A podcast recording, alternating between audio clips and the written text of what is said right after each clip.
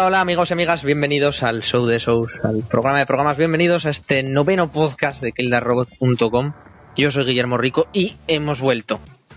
Como un mes después, pero hemos vuelto. No es, no, es- no estamos. Como ya los habréis oído, por aquí tengo a esta panda de, de sustanciados, vamos a dejarlo así, que me acompañan todos los podcasts o todas las semanas que grabamos o algo así. Y por Madrid tengo a David, ¿qué tal? Hola muchachos, ¿qué tal? Hemos vuelto. Oh, sí. Oh, sí, nena. Jorge también está por allí. Hola, muy buenas y vamos a por la décima, chavales. Por Barcelona tenemos a Marc Pla, ¿qué tal, Marc? Hombre, ¿qué pasa? Muy buenas. También a Sarai, ¿qué tal? Hola, veo muchas ganas por aquí. Sí, sí, ¿verdad? ¿A que- ¿Quién lo diría? ¿Quién, quién lo hubiera dicho? No, no puede ser. Y luego, eh, desde Alemania tenemos a, a, a- a Sergi Benelux, ¿qué tal? Muy buenas, muy buenas. Eh, nada, recordaros lo de siempre. Eh, estamos por todo tipo de redes sociales, por Facebook, bla, bla, bla, bla, por Twitter, eh, todas estas mierdas, Instagram, Tumblr y demás. Hemos renovado la página web, que eso siempre Bravo. es verdad, es más bonita, la podéis leer mejor. Se carga, se carga en 5 segundos, lo cual es Eso, eso sí que es bueno. Ve a Guille con el, con el cronómetro ahí. ¡Cinco segundos! Tenéis la web, la podéis visitar, también os podéis suscribir en iTunes y poner esas cinco estrellicas o, o, o- o tres, las que queráis, y también comentar por iVoox y esas cosas. Y sobre todo compartirnos, joder, que repito, queremos llenar nuestros, nuestros egos y son muy grandes, joder, cuanta más gente mejor. Vamos a empezar con las noticias que estas semanas han dado para, para mucho, mucho, mucho.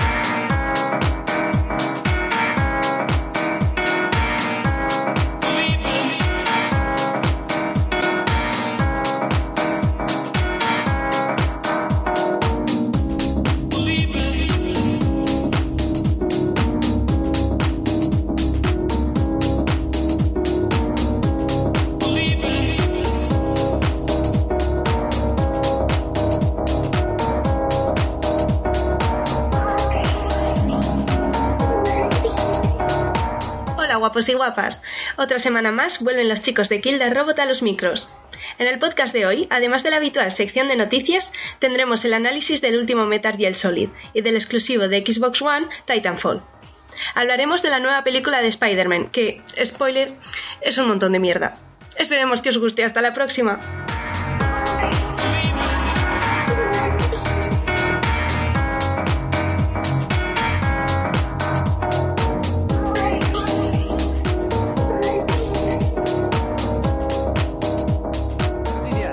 ¿Quién quiere empezar? ¿Quién, quién, quién se avecina? Yo creo que, deberíamos de, empezar por David, porque creo que es la, la noticia más interesante eh, de las últimas semanas, podríamos decir, ¿no? Es ya, ya el E3 ya está aquí, ya ha empezado. Sí, el E3 ya ha llegado con la confirmación de que la consola que se anunció el año pasado, la Xbox One, no tiene absolutamente nada que ver con lo que es hoy. Porque se ha confirmado que Kinect a tomar por el culo. Se vende ahora la consola por separado con Kinect, 100 euros menos, a la par de PlayStation 4. Y, y aquí con ella viene toda la polémica esta que, que tenemos durante todos los meses. Xbox One es otra consola totalmente distinta a la que a la que era en un principio. Y yo creo que para bien, claro, al menos para el usuario. ¿Cómo lo veis? A ver, los, los primeros, digamos que cuando se echaron para atrás al principio, antes de que saliera la consola, bueno, vale, de puta madre, o sea, quitaron lo de la conexión permanente y todo bien, pero es que ahora los que tenemos la consola con Kinect y nos vendieron todas las maravillas de Kinect, ¿qué pasa con nosotros? Pues que os jodéis, ¿no? Por tontos. Sí, ¿no? Básicamente, básicamente es eso, porque tenemos algo que ahora que nadie está obligado a trabajar con ello por la consola, nadie lo va a usar. O esa es la impresión que me da a mí. Va a quedar como el anterior Kinect, es que eso está claro. Exacto. Va a ser lamentable. Pues me Pero voy a siempre llorar a una lo vais a poder utilizar con el Just Dance 2015. ¡A tope! O si bien. funcionara con el graba esto de Xbox, que me canso de gritarle a mi Xbox que grabe cosas y no graba nada. No te hace ni puto Kinect, caso, Sara. Kinect no me quiere. Kinect no- en serio. Es eso lo que, lo que decía yo el otro día por Twitter. Me hace gracia la gente que dice, es que a mí sí que me funciona Kinect.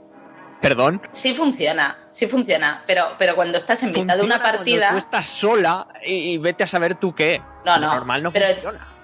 de normal estoy yo sola y si grito Xbox graba esto, no me hace caso. Pero si grito cualquier cosa que acabe en on, se activa. No sé por qué. Ah, Cabrón. menos mal. Sí, sí, sí, digo, cabrón, mm, te estoy llamando a alguien cabrón en un multijugador y de repente salta la pantallita de Kinect chin, y me corta la acción y me matan. Sí, es muy útil, súper útil.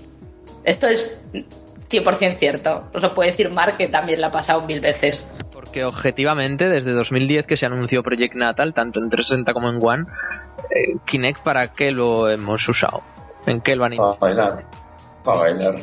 Ah, bueno, Que básicamente ha sido eso. tú, Sergi, como gente que, que usa el PC para todo, ¿qué, qué- qué opinas de, de- de eso? Tú no, ves, tú no te ves jugando a tus indies con Kinect, ¿no? No, claro, es que posiblemente te le puedas sacar un partido extraordinario a un Kinect. Y si tú te dedicas únicamente a, a- decir, la, la de juegos que, que se basan en periféricos y que son de lo más interesante que hay.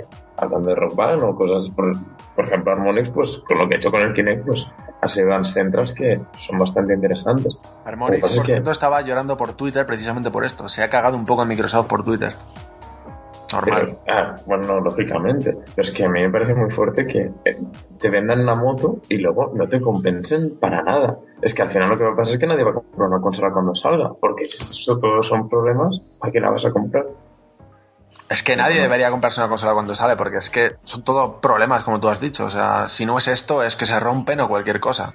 Y lo cara que es. Y no hay catálogo, joder, es que son todos ratones.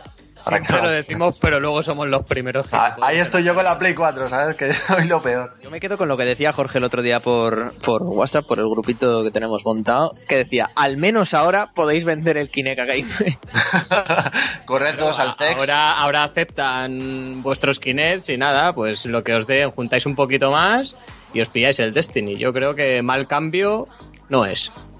Pues la verdad es que sí. Y para el resto que no la tenemos, la verdad es que es la oportunidad perfecta. Para estas navidades o lo que sea, ya nos hemos quitado el muerto de encima y por 100 euros menos encima. Así que se pondrá competitiva la cosa, ¿creéis? Con Play 4 ahora que está al mismo precio. Yo lo que dudo, eh, bueno, lo que no sé es cuánta gente está esperando que se quitaran a Kinect en la Xbox One. Es que debe haber bastante gente con la tontería. No, no creo que para que lo rompan ahora ni vendan muchísimo más. Pero No yo- creo, no creo. No sé, yo sí me hubiera, yo me hubiera esperado. Si quisiera una Xbox One, sabiendo que el Kinect mm, estaba como estaba. Es que desde el primer día se comentaba que saldría una Xbox One sin Kinect. Sí, al final se ha cumplido. Así que, Lo raro es que no lo hicieran de inicio. Supongo que para los eh, cuatro capullos que teníamos ganas de comprarla y la compramos, pues para, para engañarnos a todos. La verdad es que me parece una jugada muy sucia. Como persona que sí que se ha comprado la consola de inicio. Yo creo que hubieran ganado todos haciéndolo así desde el principio, porque hubieran compensado todas esas ventas que han perdido de Play 4. O sea, en Estados Unidos sigue Play 4 por encima de Xbox One, que eso no había pasado nunca. Y precisamente yo creo que es por el precio también, porque la gente ve que son 100 euros más y, y esa, esa barrera psicológica, aunque sea, que, que hace que no la compren, ¿no? Hace un mes ya se sabía que, que 7 millones de PlayStation 4 colocadas en todo el mundo en cuánto, 4 meses de vida de la consola, 6, no sé, es bastante, bastante Y, y apabullante. y Xbox One, No sé. 5, 5 millones, pero distribuidas solo a tiendas. O sea, que en ventas no lo han dicho. No, en venta no lo he dicho, y es lo que es eso. Por ejemplo, en la tienda que estuve trabajando yo, vendimos en Navidades una y nos la devolvieron a la media hora, que evidentemente Bueno, no, pero no es una cosa esto es que España, tío. En España Claro, Xbox no, no existe. Será un Y llega. Le que la zona en la que tú vendías consolas, bueno, eh, se vendían más PSPs de segunda mano. Solo digo eso. Se vende más gramitos de cocaína que otra cosa que con... en tu tienda. En los alrededores. Ah, vale. Es un barrio un tanto, bueno, de gente... Trabajadora, Ah, trabajadora. sí, bueno, sí. En negro. Sí, de negros también.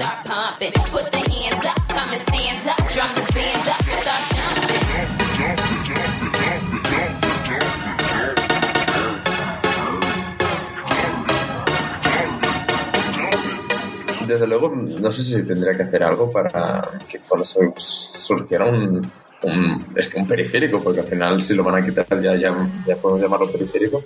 No sé hasta qué punto se tendrá que obligar a las compañías amigas a que desarrollaran algo para el periférico, porque es que, es, es que al final te da la sensación de que te compras, yo que sé, un, bueno, antes era una pistola, lo que sea, unos instrumentos musicales, lo que sea, y no tienes la certeza de que van a seguir saliendo juegos. Yo tengo el, el Sinit este, me lo compré pensando que iban a salir mucho más juegos y al final salió dos. y claro, te quedas con el, el, el periférico en casa pensando qué idiota que he sido por Sí, comprarme esto. la verdad. Total, siempre nos pasa. Bueno, Eso sí, el Sinit volaba. Pero, joder. Y luego esa es Yo otra, me- lo que... Di, di, Saray, perdona. que yo me quedaré con que me inicia la sesión cuando me ve. Fin. Se acabó. Bueno, vale, menos mal. Sí, me entra y me dice, hola Sarai. Y yo, gracias. ¡Qué miedo! 100 euros para ti, papo. ¡Está viva! Pasó algo parecido con Nintendo 3DS. Lo que comentaba, que Nintendo, pues yo que sé, regala unos cuantos jueguicos a los primeros compradores y demás. ¿Qué pasa ahora con Microsoft? Que no os va a dar nada. En plan, pues te jodes por haber pagado 100 euros. Yo creo que son casos diferentes, porque en el caso de 3DS lo que pasó es que hubo una rebaja del precio oficial de la consola y en este que se ofrece otro tipo de, de pack. No. Que yo creo que viene a ser lo mismo, porque nadie en su sano juicio pagaría 100 euros más por la consola con Y Kinect. que, y que Nintendo- Pero ellos te lo camuflan de esta manera para no tener que bajarse los pantalones y reconocer, pues eso, que Claro. Kinect es una tecnología que no sirve para el mundo de los Y videojuegos. además es que Nintendo es la luz y, y Microsoft es el mal, ¿sabes? Que ahí estás. ¿no? Pero Nintendo Pero- dio algo, ¿no, Jorge? Dio algo, dio algo. Sí, eh, lo que montó fue el, el programa Embajadores que dio, pues eso, a los primeros compradores de la consola les regaló juegos de, de NES, de Game Boy Advance y de, sí, de esas dos consolas descargables y un buen número de títulos y de muy buena calidad, ¿sabes? O sea que yo creo que se portaron. Pero, Saray, tú que tienes el Kinect, ¿crees que tenía, es decir, que podría haber salido para algo? Quiero decir que algún juego podría haberlo utilizado realmente aparte de bailar, porque no sé, no sabemos por lo contrario. Aparte de bailar, hombre, yo pienso que era gracioso porque tú te metías, por ejemplo, cuando te, cuando te vendieron que se podían acoplar aplicaciones para Skype, por ejemplo, molaba, porque además el, te detecta muy bien el cuerpo y los gestos, con lo cual eso tiene que servir para algo.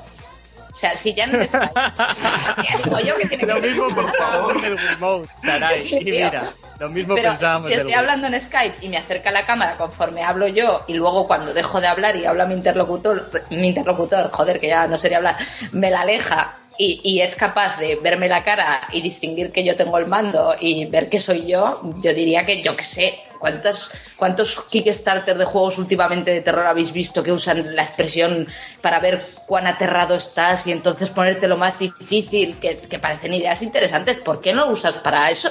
O sea, con es que lo- es muy ambiguo. Todas esas opciones son como muy una tontería puntual y ya está. Al final no, no cambia nada. Lo único que Claro, sirve no. Kinect es que está comprobado es que es para bailar y para hacer el gilipollas y ya está. No vale yo me lo he pasado muy bien bailando con Kinect, eh, ya te lo digo, pero hombre, me Claro, gustaría sí. darle algún uso más. Si No antes problema. teníamos la esperanza de que Kinect sirviera para algo, yo creo que con esta noticia ya mm, descartamos todas las opciones de que eso llegue a ser una tecnología Lo que, del que sensor se, de que se llegue a movimiento- aprovechar. Todos los sensores de movimiento ya fue una moda pasajera, ya ha pasado y por fin lo hemos superado y a tomar por culo, ¿sabes? Y Kinect ha pero- eso. No era Suda51 que lo vaticinaba, ¿no? Con el último juego este, decía Kinect is dead. ¿Ah, sí? Pues tenía toda la razón. Se la suda. Sí, sí, en fin, anda, ya nos vale. Yo creo que, que el Kinect, dentro de los videojuegos, más allá del baile, no tiene ninguna aplicación útil. No, no veo cómo lo pueden insertar y que nos guste.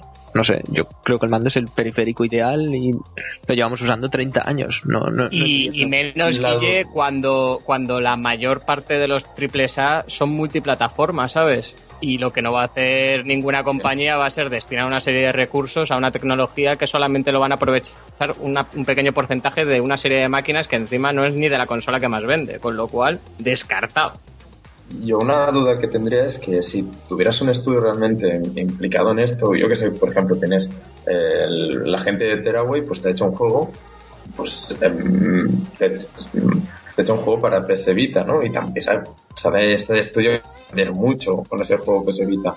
Pues lo mismo gente que quiera algo para Kinect, pero es que como a no ser que sea un juego exclusivo, un, una- o algo así que te haga un juego solo para Kinect, es que veo muy difícil que una tercera que una tercera compañía, una que vaya a distribuir para PlayStation 3 y para PlayStation 4 y Xbox One te vaya a hacer algo para Kinect, es que es pérdida de dinero. Imposible. Pero yo veo muy mal que no haya un programa de embajadores como se hizo Nintendo con 3DS, sin embargo anuncien que si estás descontento con el live sí que te vayan a devolver el dinero. Bien lo has hecho apuntando, Mark, que como ahora van a abrir todas las aplicaciones multimedia, que si Twitch TV, que si YouTube, que si tal, para todos los usuarios, sean Gold o no, si tú eras Gold y estás descontento con que hayan hecho eso, parece ser que van a abrir un programa para que eh, te paguen un año o el tiempo que sea. No sé si regalarán años tan fácilmente, igual te dan tres meses y a correr. Pero a vosotros que habéis pagado 100 euros de más por un aparato que es evidente que ya no se va a usar para nada, no, no os hacen nada. Yo es lo que lo, lo- decía antes. A mí esto me parece un poco indignante y para pensárselo otra vez, para comprarle algo a Microsoft, aunque sea de primeras. A ver, es feo, pero lo tienen todo muy bien montado. Dicen, hostia, Kinect no está triunfando. Sé que aquí voy a tener que soltar pasta, pero con Xbox Live y las nuevas opciones que van a estar dando, saben que la gente probablemente sí que estén bastante a favor del servicio. Así que saben que de ahí no van a tener que rascarse mucho el bolsillo devolviendo prácticamente suscripciones. Así que, pues por ahí sí que dicen, bueno, mira, te damos el dinero si hace falta, porque saben que no van a tener que recurrir a ese a esa propuesta muchas ocasiones. Y eso también viene a raíz de, de la noticia que yo sí que traía ahora, que también es de Xbox, de Xbox One sobre todo, y es que el servicio de, mm, de Games with Gold eh, a partir del mes, de, del mes que viene, del mes de junio, pues también aparecerá en vuestras consolas para que podáis disfrutar de jueguicos gratis, ya no solo en la Xbox 360, sino también en Xbox One. Para Xbox 360 el mes que viene, pues si no lo sabéis, uno de ellos es Charlie Murder, que es un arcade de Xbox Live, otro de ellos es para los fans de la muerte, Dark Souls, y además un tercero, por primera vez dan tres juegos, será el Super Street Fighter 4 Arcade Edition.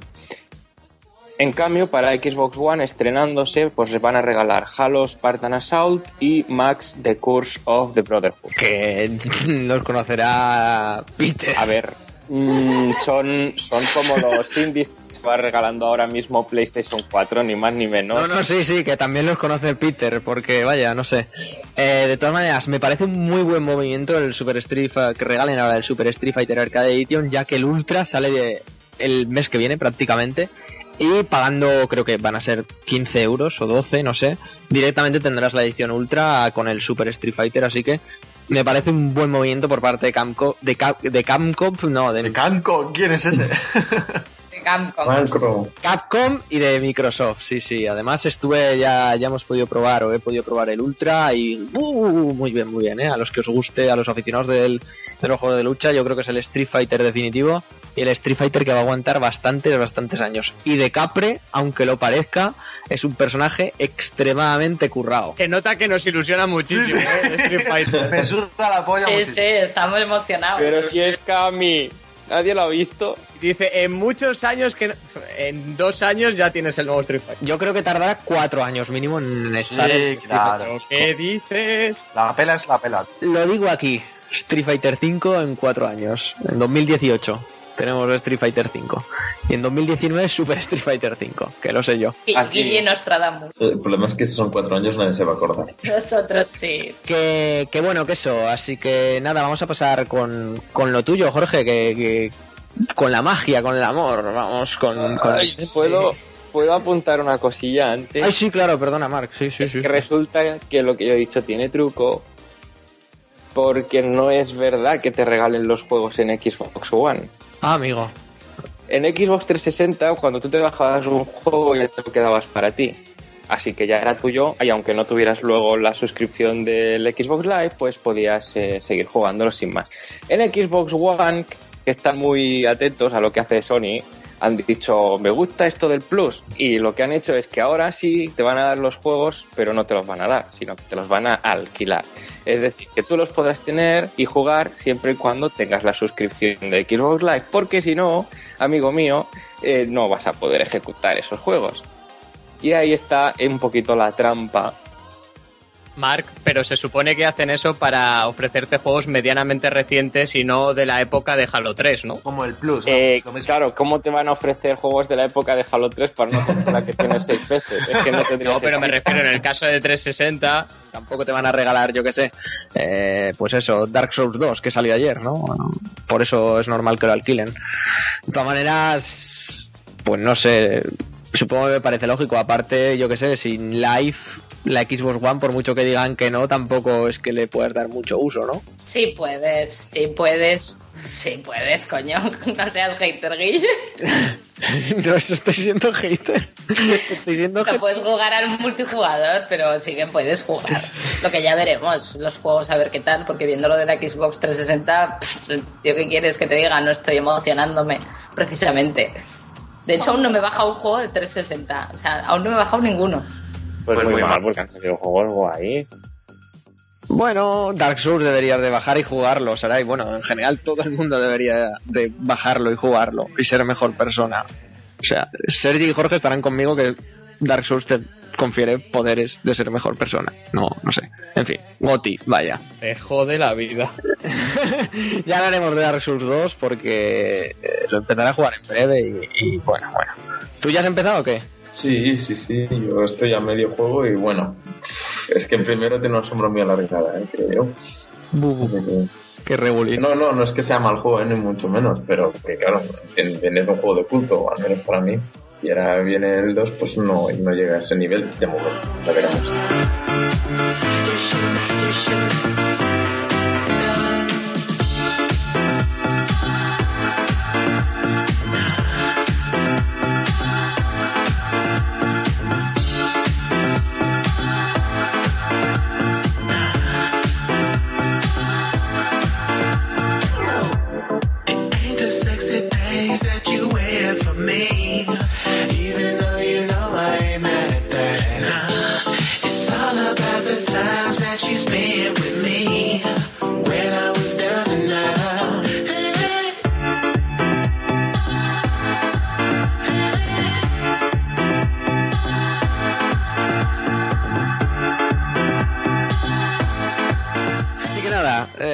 Lo dicho, Jorge, kifas de Magic y dale con Nintendo. ¿Qué ha pasado? Pues nada, que Satoru Iwata ha adelantado las previsiones de venta para, la, para Wii U, pues para el siguiente año fiscal y bueno, eh, esperan vender la enorme y abultada cifra de 3,6 millones de consolas en un Qué año. exitazo, ¿eh?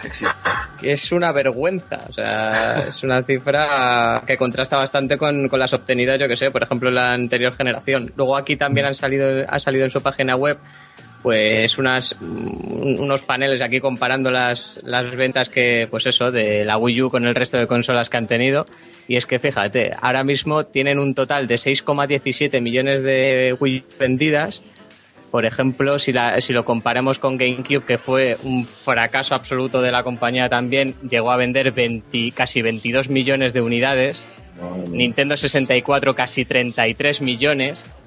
Y, y vamos, si en un año no, llega- no alcanzamos eh, ni, ni los 10 millones totales, yo creo que estamos ante un fracaso bastante sonado por parte, por parte de Iwata. Yo soy muy fan, Jorge, de cuando hablas de Nintendo y hablas en plural de primera En persona. plural, sí. si no alcanzamos, me verá.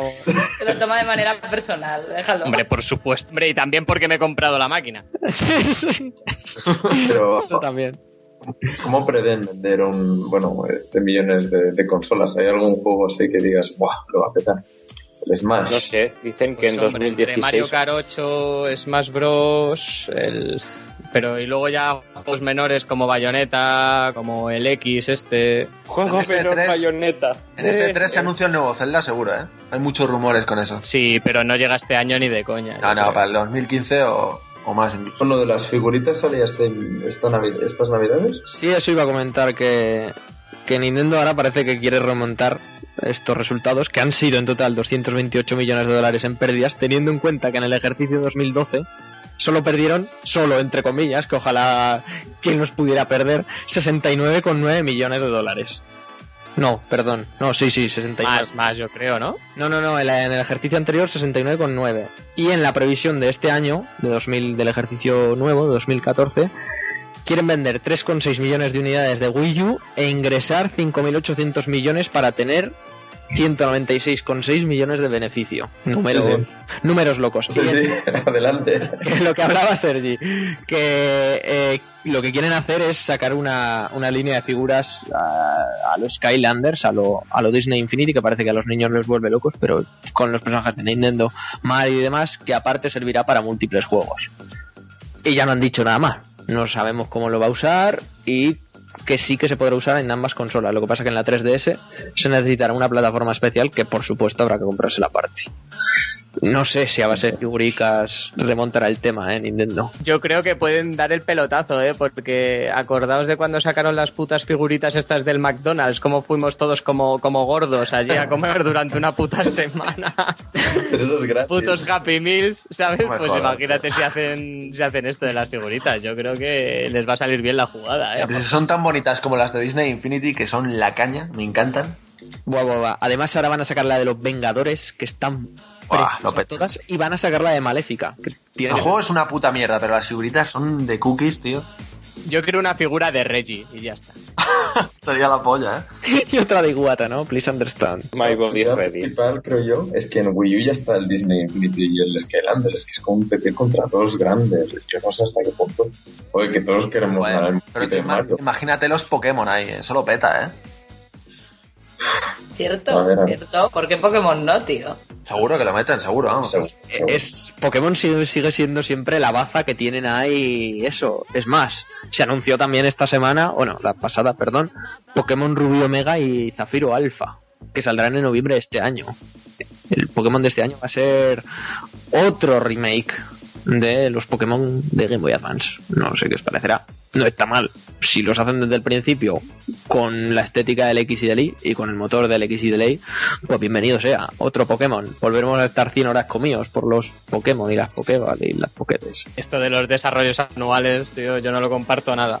Pues los Pokémon es de- son de los pocos desarrollos anuales que aguantan el tipo. Perdona que te diga. Además, es el desarrollo anual que a vosotros os salva el culo. o sea que... Hombre, eso sí, porque también esperaban vender creo que para este año 13 millones de 3DS y es que no hay nada, solamente sacan juegos de relleno como el Kirby, como el Mario Golf, basura. Bueno, algo tenían, algo tenían que anunciar para vender ese número de consolas. Nintendo, ¿Nintendo DS o 3DS? 3DS, no sé si me Ah, equivoco. vale, te iba, te iba a decir DS, no se venden ya. que ha vendido, ha vendido 12 millones de unidades la 3DS este pasado año. Y el Pokémon XY ha vendido 12,6 y luego con 2 millones estaba el Luigi's Mansion, el Mario and Luigi Dream Team y el Zelda A Link to Between Worlds. Este extraño. En fin, el del Zelda, el, o sea, el del Link Graffiti. Para que nos entendamos. Y comparando los números, Wii U está siendo como el mayor fracaso de los últimos 10 años de, Nintendo. De lejos. Es que, es que eh, yo entiendo que la gente que se compró Wii U, o sea, es decir, cuando tú tienes una cosa que funciona muy bien como una Wii, normalmente la gente por, por rebote te, te la secuela, por decirlo de alguna manera, ¿no? Pero- Si es que la gente se quería que era un periférico esto. Es que no, Es que no saben ni qué es una consola. Exacto, es que no Es que sabían que era una lo que consola. lo que tú no puedes hacer es intentar vender la consola con el New Super Mario Bros. U cuando tú en el anuncio de televisión lo ves exactamente al juego que ya tienes en tu casa. es que es imposible vender eso otra Y vez. luego que el handicap, supuestamente, que era lo del tabletomando, se ha quedado en absolutamente nada, que ni siquiera lo utiliza Nintendo ya. Es que no vale para nada. Concepto. Han prometido que en el E3 van a enseñar ahí títulos a cascoporro de que aprovechen la tecnología. Ah, Veremos bueno. a ver de qué manera. Si pero... Nintendo lo promete, vale, pues Sí, entonces. sí. vale. Por lo visto está ahí Miyamoto con el látigo, pero no tengo yo esperanza de, de ver nada interesante, la verdad. Siguiendo con fechas, Irule Warriors. Irule Warriors, ¿eh? que esa es otra. No hemos hablado de Irule Warriors jamás aquí, pero es, ¿A Goti, quién ¿no? le interesa esa mierda? es muy loco. o sea, es, es una mierda. Es un Dynasty Warriors del, con Link.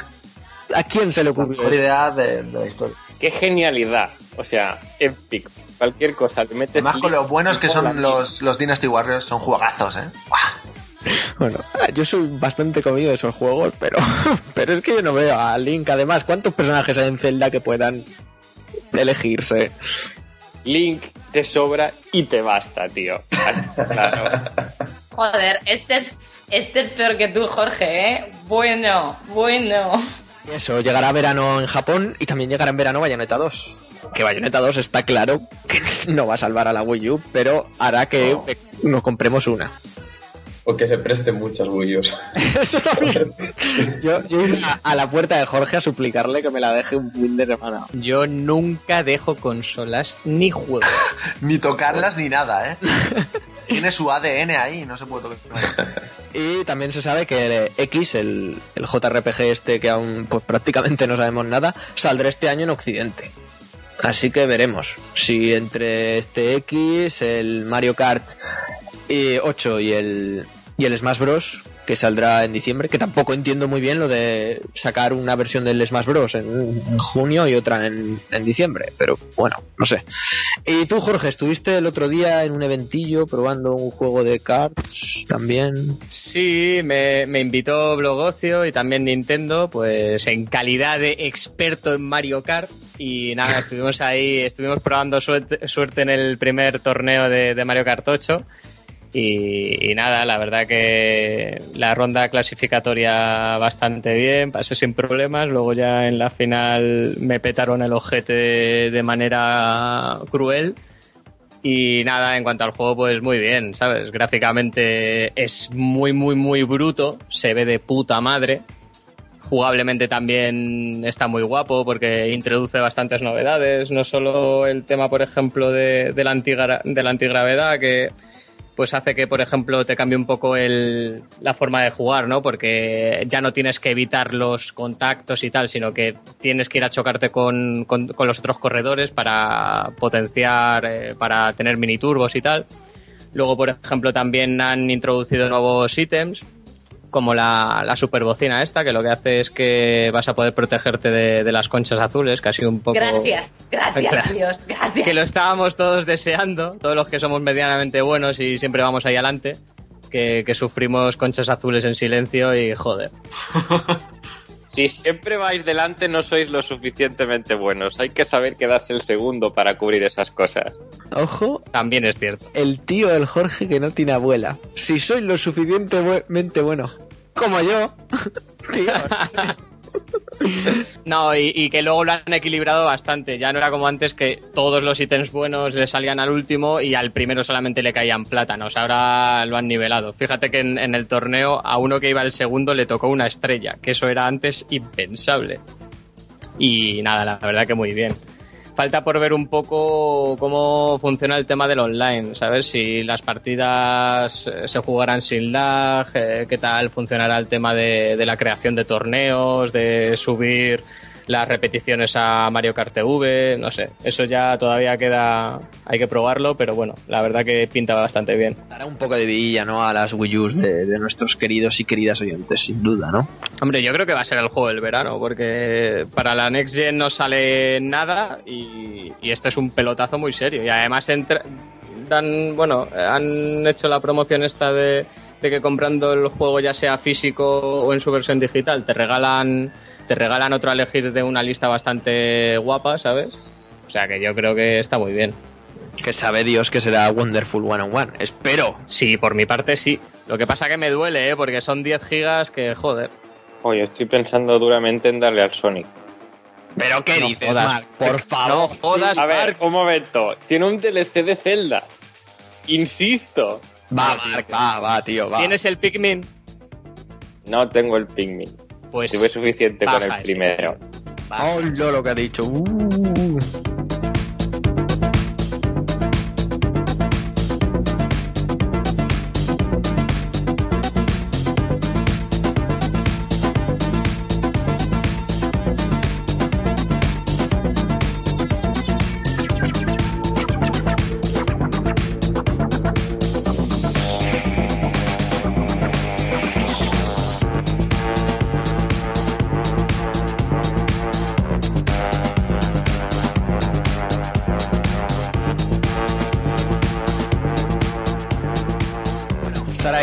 Tenías algo interesante, algo de números. Es que, chicos, estáis hablando del juego del verano y os estáis olvidando de otro juego que sale este mes. ¿Cómo que no hay nada? Si está, está ese fantástico Watch Dogs.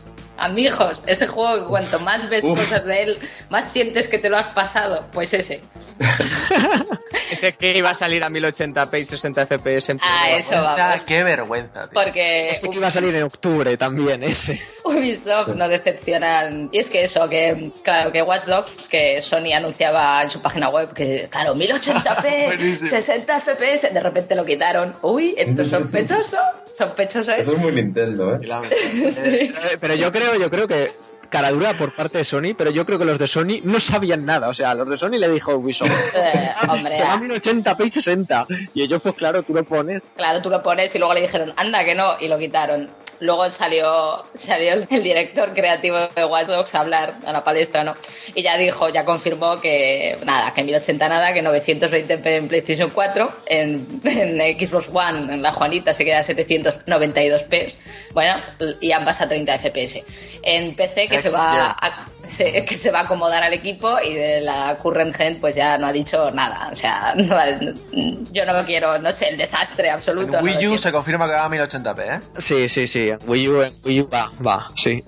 Y a 120 FPS. Pero el, el- el caso es que eh, también dijo que el retraso que, que hicieron, pues que no fue para con, con este objetivo de la resolución, que la resolución es solo un número, así como es, es algo muy abstracto, ¿sabéis? Lo que queríamos era dar un buen juego. Yo, chico, en su página web lo publicitan como un juego que lleva seis años de desarrollo ya. Más retrasos, ¿no creéis que, las, que unas consolas que yo creo que dan para mover el juego Claro, a claro. 1080 y a 60, Y más que se ve de culo, coño. ¿os, pa- os parece, ¿os parece normal esto? Porque a mí Iba a salir de lanzamiento y si esto me lo dicen el día de lanzamiento, no que al final va a 720p y a, y a 900. Yo digo, vale, me lo creo. Habéis tenido dos meses con los SDKs definitivos para ajustar. Vale, pero retrasar el juego seis meses y que vayas a jugar en Play 4 y en Xbox One, igual visualmente que vas a jugar en PS3 y Xbox 360, hombre, a mí si tuviera alguna consola de nueva generación me jodería un poco. Igual no lo sabes, ¿eh? Que puede hasta verse Igual no, pero- pero- nada. Pero tiene un downgrade, tío. Ah, vale, fabuloso. Que va a cambiar alguna textura porque vas a seguir jugando en ambas consolas a 720p y a 30 frames por segundo. Entonces, no, Sí. no lo entiendo. ¿Seguro? Seguro. ¿Tú crees que llegarás a 720 en Xbox 360 o en Play 3? Porque yo empiezo a dudarlo. Ese juego puede estar ahí a 570 y algo, raspados. Y es que a mí me Total. huele mucho a que va a pasar como en Assassin's Creed, ¿no? Que, que habían cambiado alguna textura, cambiado, pero tampoco de un cambio importantísimo. Eh, remolinos en las tormentas como empecé. Ah, había vale, había vale, tornados, perdón, había, perdón. tío, había tornados en PlayStation, pero en Xbox 360 no, ¿sabes? O sea, es un detalle. Detalle. Y yo para eso me gasto el dinero. Vale, Pero es que esto lo entiendo que porque sí. es un port de, de la anterior generación total. Pero es que esto se supone que nos lo anunciaron como la puta Next Gen a tope en el E3 Sí, ese que nos voló la cabeza a todos. Y ahora es una mierda. Es que es un timo de Ubisoft esto. Y, y ya es, es a un nivel vergonzoso lo de los. Tampoco, tampoco nos pasemos, tampoco nos pasemos porque yo he visto imágenes que ha distribuido Nvidia que, que creo que tiene efectos nuevos para el juego, no sé qué historias deben de tener ahí. Y el juego al, al tope de, de gráficos y a 1080 se ve espectacular. Otra Eh, cosa es que espectacular Tampoco, ¿eh? se ve Solo he espectacular. visto el vídeo y he visto. La versión de PC se ve muy bien, ¿eh? Se ve mil veces mejor GTA V. Acabo de jugar, Salai también, acabamos de jugar, jugar al, al Infamous y se ve infinitamente mejor que eso, y a 1080p. Y en una consola, joder, no en un PC. O sea, Pero ¿qué me Jorge, están nos contando? estamos... Perdona David, que te interrumpa. Es que Sí. me ha reventado. Jorge, es que estamos diciendo lo de las versiones de consolas. El PC, aunque se suponga que va a 720p, eh, a los tres días un comillo te va a sacar un parche que se va a ver a 1080p y vas a salir a la calle y no te va a gustar cómo se ve la calle porque se ve mejor tu ordenador. Pero eso es, eso es un hecho. O sea, que se va a ver mejor siempre en PC. No, no, no es eso. La queja viene de que en unas consolas de nueva generación que llevan seis meses desde que lo retrasaron prometiendo que se vería así, que lleguen literalmente dos semanas antes del lanzamiento y te digan, no, que al final no. Y ahí te quedas. Ya, ya anunciaron que, que iba, la gente o las compañías iban a, optar por ofrecer 30 FPS, pero a mayor calidad de gráficos. Es que en Que este es, por caso no es así. ejemplo, lo que, lo que va a pasar con Drive Club. que en vez de, de recortar un poquito el aspecto visual y, y meterte 60 FPS, que es incluso más necesario que en el Watch Dogs, se va a quedar en 30. No sé, yo espero una ciudad, vamos, que sea más grande que yo que sé. O sea, pero, que Pero- os lo planteáis comprar, ¿no? En nueva generación. Yo no, yo no me lo voy a comprar ni de coño. O sea, esto Yo es no un lo- no sé, del copón. Y sabiendo cómo es Ubisoft haciendo juegos de mierda, como el Assassin's Creed, que son repetitivos y un puto coñazo sin ningún tipo de talento artístico, que la historia va a ser una mierda igual, es que lo compras Rita la cantadora, vamos, ni de coña. Pues por. Oye, pues a mí el Far Cry 3 me moló que te cagas, ¿eh? Bueno, eso está bien, es verdad. Ah, pues, pero igualmente el primer Assassin's Creed al final es como, bueno, al menos el que más diferencia era del resto, luego sí, creo que lo que se convirtió un poco más casual. El Watch Dogs a lo mejor ya directamente han pasado de arriesgarse y han ido cada vez tirando más para lo casual, o menos para un público más generalista, no sé. No sé, pero es que, ¿sabéis cuántos trailers llevamos ya, además? 22 Sí, claro, y cada trailers, vez o sea, peor. Cada 22 vez peor. para un juego, tío, Algo pero- tienen que hacer, algo tienen que hacer mientras lo retrasan. Yo Es que que además- un tráiler o algo. Pero ya, ya, ya sabemos todo cómo es el juego. O sea, yo veo un tráiler y veo otra vez lo mismo una y otra y otra vez. No sé en qué me va a sorprender ya cuando compre el juego, si es que lo he visto todo lo que va a pasar. Yo entiendo que tengan que publicitarlo, pero que lo hagan mejor. Rockstar te saca un tráiler y lo peta. Y esto ya acabas hasta los cojones del juego por culpa de tanto tráiler. convencido de que el día de lanzamiento de Watch Dogs, eh, Rockstar va a confirmar GTA V en, Me en encantaría. PlayStation 4 y, y One. Y en PC, lo estoy convencido. Es totalmente Que- innecesario. Na- o sea, Watch Dogs no tiene nada que hacer con GTA V entre 60 y Play 3. Totalmente, además. Se ve mejor, os lo digo ya. Mucho mejor. Mucho mejor. Además, sabiendo y conociendo a Ubisoft, mm, yo creo que hay gente que lleva pagando Plus desde el principio y no se ha comprado ningún Assassin's Creed y tiene la saga entera. Así que supongo que Watch, Watch Dogs seguirá, seguirá el mismo camino mucho más en PS4 que no hay nada más. Porque yo, yo tengo claro que antes de que de septiembre te han regalado, o os han regalado, o nos han regalado el Thief y antes de que se acabe el año Watch Dogs. Pues, y antes de esos dos, el Rayman Legends. Eh, También es muy probable, es muy probable. Así que no sé, no sé.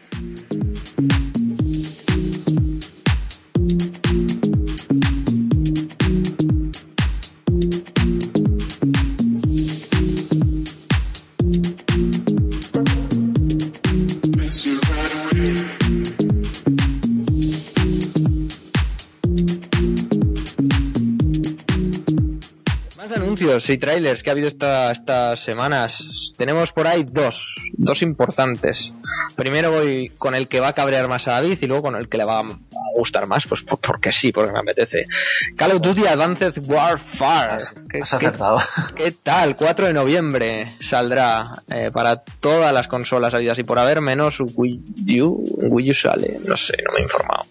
Qué mal. ¿PS Vita? ¿En Creo que no Vita sale, ¿eh? En PS Vita tampoco y en 3DS. pero bueno, ya me entendéis, ya me entendéis. Desarrollado por Hammer y, y, y ¿qué os ha parecido? Las tres cosas que hemos visto. A mí me ha llamado la atención mucho más que cualquier otro Call of Duty. Madre mía, Guille, madre mía. Pero, ¿De qué hablamos? ¿De online o de modo historia? Solo se enseña la historia por ahora. Que viene Spacey de cera, tío, es lo más. Es, es, es Call, of, Call of Crisis. O sea, Sí. y tío, a tope. Es Se una parece Black copia Ops de 2 y ya Elysium está. total. Sí, sí. Historia, Sí, se parece. Será un 5 Sí, se minutos parece un tanque, 5 minutos utilizando un traje, 5 minutos. En una torreta, sí, sí, básicamente. Es la misma mierda de siempre, resumiendo. Con Kevin Spacey. Y tiene Ay. las sombreras del jefe maestro, macho. Pero no sé, tío, a mí el aspecto en general me llamaba más y supongo que ya es una saga que necesita cambios. Que renoven el, el motor gráfico de una puta vez también. Porque por mucho que lo peten, es que, es que huele, huele, vamos, a vinagres. Sí, sí, vinagrismo total. Y luego, eh, otra compañía, los chaqueteros, los chaqueteros de Insomnia, sacaron su, su tráiler de Sunset Overdrive, el, el exclusivo. para- guapo! Pintaza ¿Cómo tiene, lo quiero una ¿Cómo lo por ese juego. Ha sonado en modo Dios y todo. Sí, sí, marca y ha sonado fortísimo con el eco. Pero bueno, sí, sí. No sé, a mí me parece un juego bonito, pero yo, yo, yo es lo que, yo es lo que os decía, ¿eh? Yo le tengo miedo porque Insomniac es Insomniac y antes o después la tiene que liar, si no, no son ellos. No sé, yo sinceramente, a mí me, da la sensación de que es como Infamous, solo que es más loco. Es Porque tienes la ciudad total. Es la ciudad toda libre para ti, con todo de bichardos feos para que los mates como quieras, con armas muy locas, que te puedes ir por donde te dé la gana, como te dé la gana, haciendo parkour, botando, brincando, saltando. Y, y luego tiene mm, fricadas mil metidas ahí, venga, friki, friki, para el friki común, mola mil. No sé si habéis visto, aparte del primer tráiler que salió, salió uno extendido y en el extendido te enseñan que cada vez que mueres, cuando haces respawn, lo haces de una forma diferente y sales como en una TARDIS de Doctor Who o apareces como si fueras un, un Drácula de un, de un, Un ataúd, ataúd y, y mil historias que son muy frikis con la pistola de portales de Portal, o sea, es, es, es brutal. Está ahí, yo creo que puede haber muchos detallitos y, en- y mucha diversión. En la Edge me parece que decían que, que se inspiraban un poco en, en los juegos del rollo Jet Set Radio y todos estos juegos super arcades, super desenfadados, de locura, de, de pasártelo bien, hacer el loco sin ninguna, sin ninguna pretensión más. Yo creo que eso es lo que más mola. Eso y el estilo visual, que es lo mejor que ha hecho Insomnia que en su puta vida, vamos. Tiene cojones, que sea una exclusiva de Juan la que tenga que venir a, a demostrar que el estudio vale para algo, porque anteriormente vaya chusta de juegos. Yo creo que, que este 3 puede molar mucho. Así de claro. No solo para Juan, sino para Conclusión. Pues puede ser, puede ser. ¿Habéis visto los rumores y, y demás? Yo eso no lo quería comentar porque al fin y al cabo son rumores y la mayoría dice, joder. Las Guardian.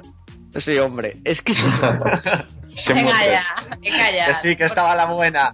Crece en la Navidad. De las Guardian son los padres. posiblemente, Mar, posiblemente. Es el, es el Agent, es el nuevo de Agent. Esa es otra, tío, Sergi. Que han dicho, ha salido el rumor y lo ha confirmado Rockstar que van a sacar un nuevo juego antes de que se acabe eh, el año fiscal de 2014, o sea, antes de marzo de 2015. Y la página de Agent aún sigue abierta. De hecho, me metí ayer cuando lo dijiste en el tema y vi que habían renovado la marca el año pasado. Así que sigue vivo.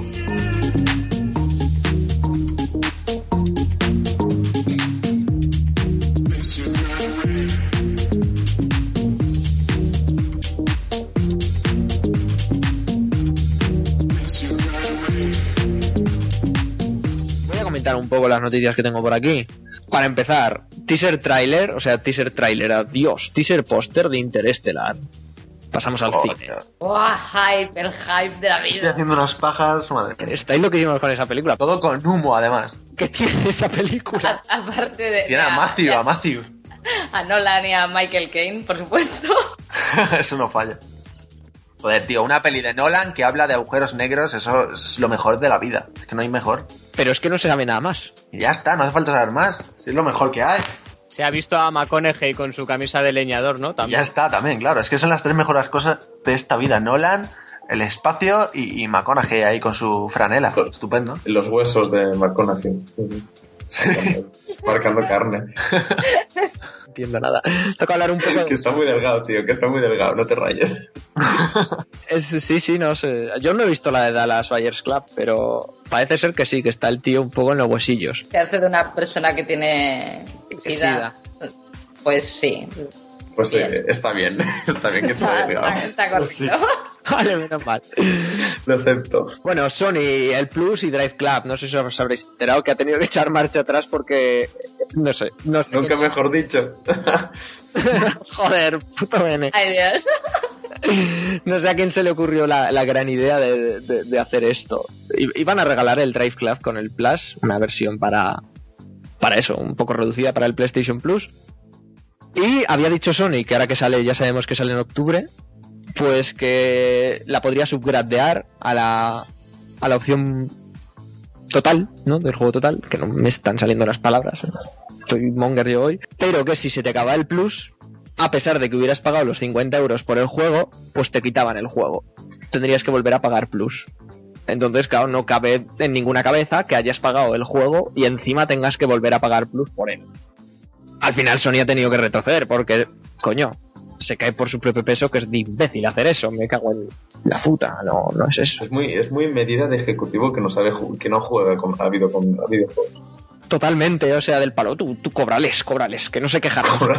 que, que no se enteran, Tres veces. que no se enteran. Luego, noticias locas también de cine. No sé si la habéis visto, pero ¿sabéis que, que Lionsgate va a hacer una nueva película de Power Ranger? Como sea como la de las tortugas ninja. Pero no está Michael Bay metido en el ajo, ¿verdad? Esa es otra, no, no. Michael Bay, que es verdad, han sacado eh, hace nada, ayer, un nuevo tráiler de, de Transformers y ese hombre se acaba de pasar el cine. O sea, Optimus Prime mm, cabalgando un T-Rex de 24 metros. No voy a ver nada mejor en una sala de cine que eso.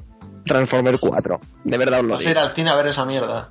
He visto todas las de Transformer y todas las de Resident Evil en el cine. Como no vas a ver Gravity al cine. Es que es para matarte, de verdad. Es que Es, es pa' para matarte. ¿Sabes que también es para matar? Que Michael Fassbender ha confirmado que estará en Prometheus 2. Continúan con esa mierda. Joder.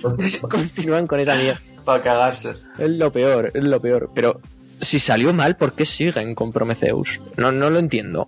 Pero salió mal de crítica, ¿no? Porque de, de taquilla no fue mal. O sea que- Pero tampoco Ya fue sí. espectacular. Lo que pasa es que tenía poco presupuesto para lo que es una superproducción, claro. Tenía unos créditos cojonudos, ¿eh? Los créditos. Sí, lo mejor de la peli. Si a ti te gustó mucho, cabrón.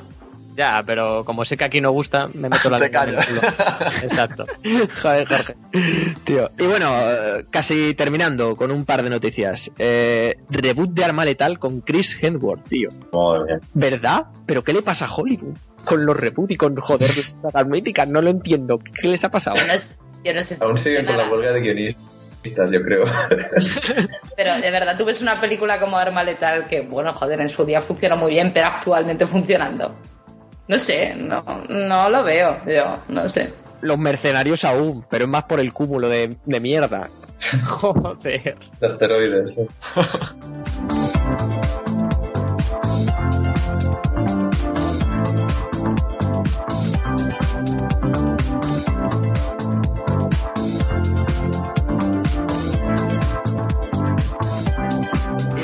noticia que sé que le agradará a Jorge y es que, bueno, por cambiar un poco de género y irnos un poquito a la música, ¿no?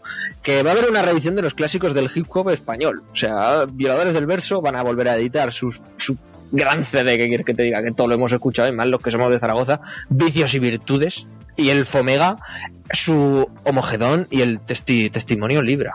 No está nada mal, o sea, ese vinilico de Vicios y Virtudes va a acabar cayendo.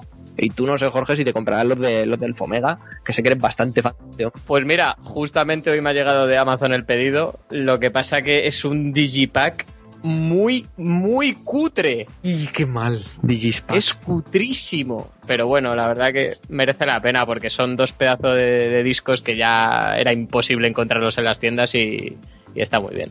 Pero por 12 euritos, pues bueno, escuece menos. Por último, ya para terminar con las noticias. Han complicado al español que iba a dirigir la película Akira, que ya no sé si, si la iba a dirigir un español o no sé quién coño. Ya que no sé si lo habéis visto, pero ha salido un fan trailer Muy de, guapo, ¿eh? de- de la peli de Akira de 5 minutos, que es, no sé, que lo hagan ellos la película, ¿eh? Los japoneses lo han hecho. O sea, totalmente. Mola millones. Amigos, lo pusimos, lo pusimos en nuestro Facebook. Id allí y vedlo porque la polla. Yo creo que ya hemos acabado con la noticia, ya hemos estado, estado dando bastante el coñazo, así que vamos con, con Amazing Spider-Man 2.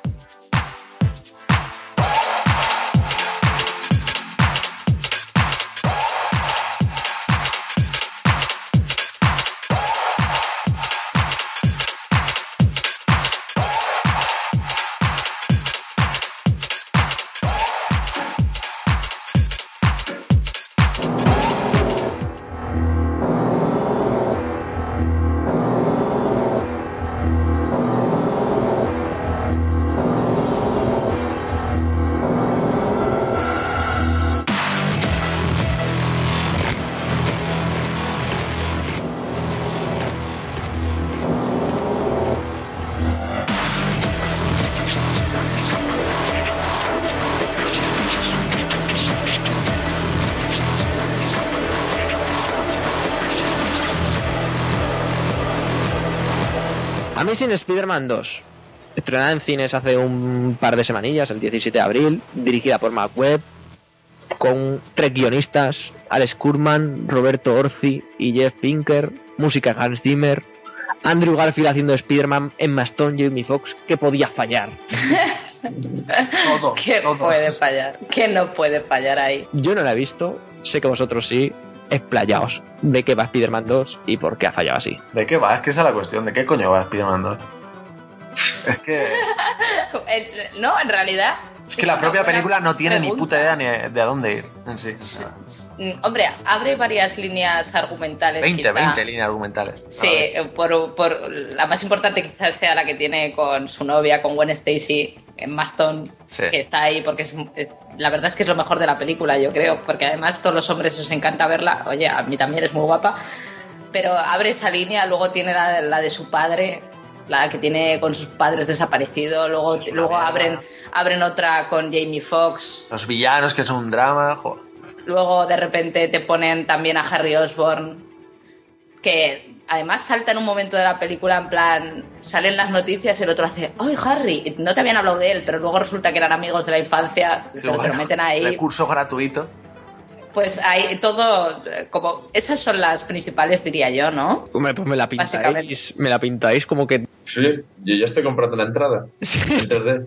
Sí, no, no, pero mm, eh, al tener tantas, yo lo que veo es que a mí los personajes, por ejemplo, no me disgustan y de hecho este Spider-Man me gusta bastante más que el Spider-Man Emo Skater que había en la primera. Es que el Toy Maguire es para pegarlo, ¿eh? Madre. No, pero, pero ya, ya dejando de lado las primeras de Sam Raimi, que Tobey Maguire era para darle tres leches y que este pega mucho más de Spider-Man, es que este el Spider-Man de, de Amazing Spider-Man, la primera, era un skater que, que, bueno, se moría su tío Ben, creo que podemos decirlo, ¿no?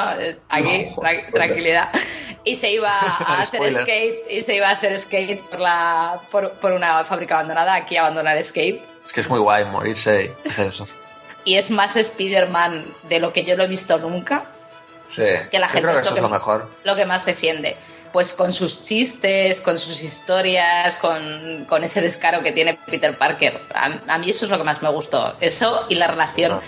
Y Gwen Stacy. Porque Eso es lo mejor. La relación de los ellos dos es lo que Sí. mejor está tratado. Se nota que el Mark Webb es donde mejor se defiende por, porque se le da genial las relaciones entre los personajes y, y tratar todo eso. Ya se le vio en, en 500 días juntos, que fue su primera peli y es la polla. A mí me encanta esa película y eso que es de a amor. mí también. Pero está muy bien tratado, es un tono muy natural y en esta peli pasa lo mismo. La relación de ellos es totalmente natural y, y encima se nota que tiene una química estupenda y, y es lo mejor de la peli de largo, vamos. Pero lo malo es cómo está metido en la trama. Porque al tener las otras cuatro tramas de acción, cuando Es que te sobran meten la historia, cuando te meten la historia de Gwen y, y Peter, está como un poco fuera de lugar. O sea, de repente te meten un sprint ahí de acción que te cagas y te dejan ahí con un cliffhanger de la vida. Y de repente te aparecen estos dos haciendo el canelo, que no es más que un si no, si no, si no, si no, haciendo el canelo todo el rato, para que le cojas cariño a Gwen. Pero por lo menos funciona, porque es que lo, lo del Electro, por ejemplo, Electro es un desastre por donde lo mires. es que es una mierda y patético además. Hombre, está muy Bueno. trillado ya el argumento de tío que adora a héroe, luego recibe superpoderes y decide odiar al superhéroe. Pero además poco dando vergüenza ya. ajena, porque no tienes que hacer eso. Es que se nota que los guionistas son los de Transformers, porque tienen ese humor de, de subnormal, de que da vergüenza estar en la sala de cine viendo al Jamie Foxx hacer el tonto, pero de verdad, no tienes que recurrir a esas cosas para, para hacer gracia, no hace gracia, hace gilipollas, ¿no? Muy mal, a mí no me gusta nada Electro. Yo me imagino a David gritando en la sala fortísimo a la pantalla, ¿eh? Muy indignado. Sí, sí, sí, así fue. Bueno, no así, pero en mi Yo imaginación sí. Yo no gritaba, pero desde luego lo comentaba, lo, iba comentando que no, me parecía surrealista, sobre todo a nivel de guion hay, hay situaciones surrealistas y sin sentido que yo normalmente no me fijo en esas cosas, ¿eh? Es que están fuera de tono. Es que Exacto, o sea, no que haya una, nada de una persecución. eh, yo, veo, yo veía que había situaciones que no tenían sentido. Si tú haces algo en Oscorp para que te persigan, ¿por qué el resto de la película no te persiguen? Claro. El- bueno, no, vamos a dejarla ir. ¿Perdona? Eso- y eso es lo menos chorra, pero es que luego hay situaciones, el rino, que es verdad que no sale nada, pero cuando No. sale, por favor, por favor, el Paul, Ma- el Paul Gamati le han pagado ahí para hacer el imbécil también, no puede ser eso. Pero lo mejor es que salen los póster promocionales, ¿eh? Sí, sí, como si fuera ahí un villano, menos mal, menos mal que sale poco, porque mira qué vergüenza. Que se pasa mal, yo lo paso mal en esas situaciones en el cine. No hay nada peor que ir al cine a ver una peli guay que quieres disfrutar y sentir vergüenza ajena, sentir que no debes estar ahí, que tienes que estar en otra parte. Eso es lo peor. A mí me pasó, ¿eh? Encima que, que os han cobrado 9 euros, ¿eh? Por pasar vergüenza ajena. Que es lo peor. Que no, que fue un día de estos de 390 que ahora... Aún así, el- la armadura de Rino está bien guapota, ¿eh? A mí me gusta más. Que va, que va, tampoco. No la has visto en acción, es muy no, cutre también. No, es cutre, sí. Como con patitas así. Pero ¿eh? yo lo que la línea argumental que más cutre vi en su final y en todo su desarrollo fue la que es con el padre. sí, o sea, no tiene sentido. pinta nada, no pinta nada, no digamos que interesa a tiene, nadie. un- que tiene una conclusión y él decide no hacer nada con ella. No sirve para nada. Dice, pues vale, ahí está, se va al metro, bueno. es que es muy mal, ¿eh? No pinta nada. O sea, tenemos varias líneas argumentales. Una no pinta nada, la otra, lo que tú dices del de Jamie Foxx, es patético. El, el- todos los clichés que tiene alrededor. La de Gwen Stacy es la que mejor se abre y se cierra, pero entre medio hay una cosa ahí que yo no, no logré entender cómo estaba montado, porque además Spider-Man es un acosador en esta película, básicamente. Sí, sí, sí. sí. A ella le gusta, está- pero bueno. Sí, luego está la de Harry Osborn, que mm, ahí está también. No y está tam- mal, ¿eh? No está mal, la de Harry Osborn es O sea, salvable. yo creo que es lo que pasa, o sea, que hay mucha mierda que sobra y podrían haber hecho, hay potencial, quiero decir, hay potencial para una buena película. Y el potencial está en la relación de, de ellos dos, que ya- como ya hemos dicho, y, el, y en el duende, que es en Harry Osborn, que sí que Sí. veo que está muy bien tratada la relación de los, Sí. los dos. Sí, es verdad que está metida precipitada, pero bueno, lo entiendes, lo dejas pasar. Y el chaval que hace de Harry Osborn lo peta, porque es un actorazo que te bien. Muy bien. ¿Qué pasa? Que como hay 20 tramas, la transformación en el duende es precipitada y, y eso rompe un poco el Sí, todo. total. A mí me han contado que es un Pero- poco random, ¿eh? O sea, que como que le salen cánceres o algo así y muta ahí Sí, de una manera sí. extraña y... Como Y era más. Y es eso. y- hiperplasia retroviral. sí, bueno, vaya movida, con uñas largas y cosas. Bueno, vale. Te caigan bien el peinado también, es una cosa estupenda. Desde luego, la mejor definición de lo, que ha pas- de lo que le pasa a Harry la he oído ahora mismo y es: ¿qué le pasa? Una movida. Eso es lo que le pasa. Ni hiperplasias ni hostias. Lo que tiene el chaval es una movida y que no sea claro ni él. Totalmente. Y es eso, o sea, hay potencial con esas dos tramas que es que si te centras en eso y te dejas de electros que son Sí. penosos y de cosas así, podrías haber tenido una peli muy buena, sobre todo con lo que intentan al final, que sin decir nada eh, es muy interesante, pero se merecía una película mejor O alrededor. sea, eh, el final es lo mejor. Es lo mejor y por lo demás, es que podía haber sido una peliculaza, ¿eh? Tiene potencial para ello. Entre que es el mejor Spider-Man, entre la relación de ellos y, y el villano bueno que tenían, se dejan de otras chorradas y estupendo, pero no, la cagan Las en... peleas, las peleas están muy bien hechas. Muy bien hechas, sí, señor. Todo con unos efectos especiales súper bien llevados, no sé, todo, unas coreografías muy bien puestas. Total, muy desde luego. Me recordó al Infamous a veces, el, el electro por ahí, con el- Una la estela esa. mm, Y la banda sonora además con Hans Zimmer, que no es que sea la Ay, por favor, no, no, no, no, no, no. Yo Pero- cuando vi Hans pero si Zimmer al final escucháis- casi me suicido. No, no, pero escucháis la anterior, que es de... ¿Cómo era? No me acuerdo. Horrible, o sea, es que era, estropeaba media película. Una banda sonora es- estropeando la película. Para ser Esta por lo menos... Es Sí, sí. popera, ¿no? Exacto, sí, sí. Lo que Las- pasa es que yo creo que lo que ha intentado Hans Zimmer es adaptarse un poco al anterior trabaja, sin, sin hacer tanto el ridículo como el anterior, pero... Y ha salido ese engendro que es de lo peor de, de Hans Zimmer, pero, pero de verdad que es que en la otra era tan horrible que, que doy gracias, ¿eh? Es que Pero- os la ponéis hoy en día, estropea Sí, todas las ah, escenas. Hombre, no había nada que llamara especialmente la atención del anterior. Aquí las partes con electro que hace un poco de dubstep. Hostia, qué mal, ¿eh? Bueno, a mí eso aún tienen pase, pero lo mejor es- son las partes que tiene, digamos, bonitas y sobre todo una con Gwen Stacy. Ese, ese fue el momento en que a mí mm, dije, hostia, qué bonita esta parte, porque no ha hecho más, más partes de la película así.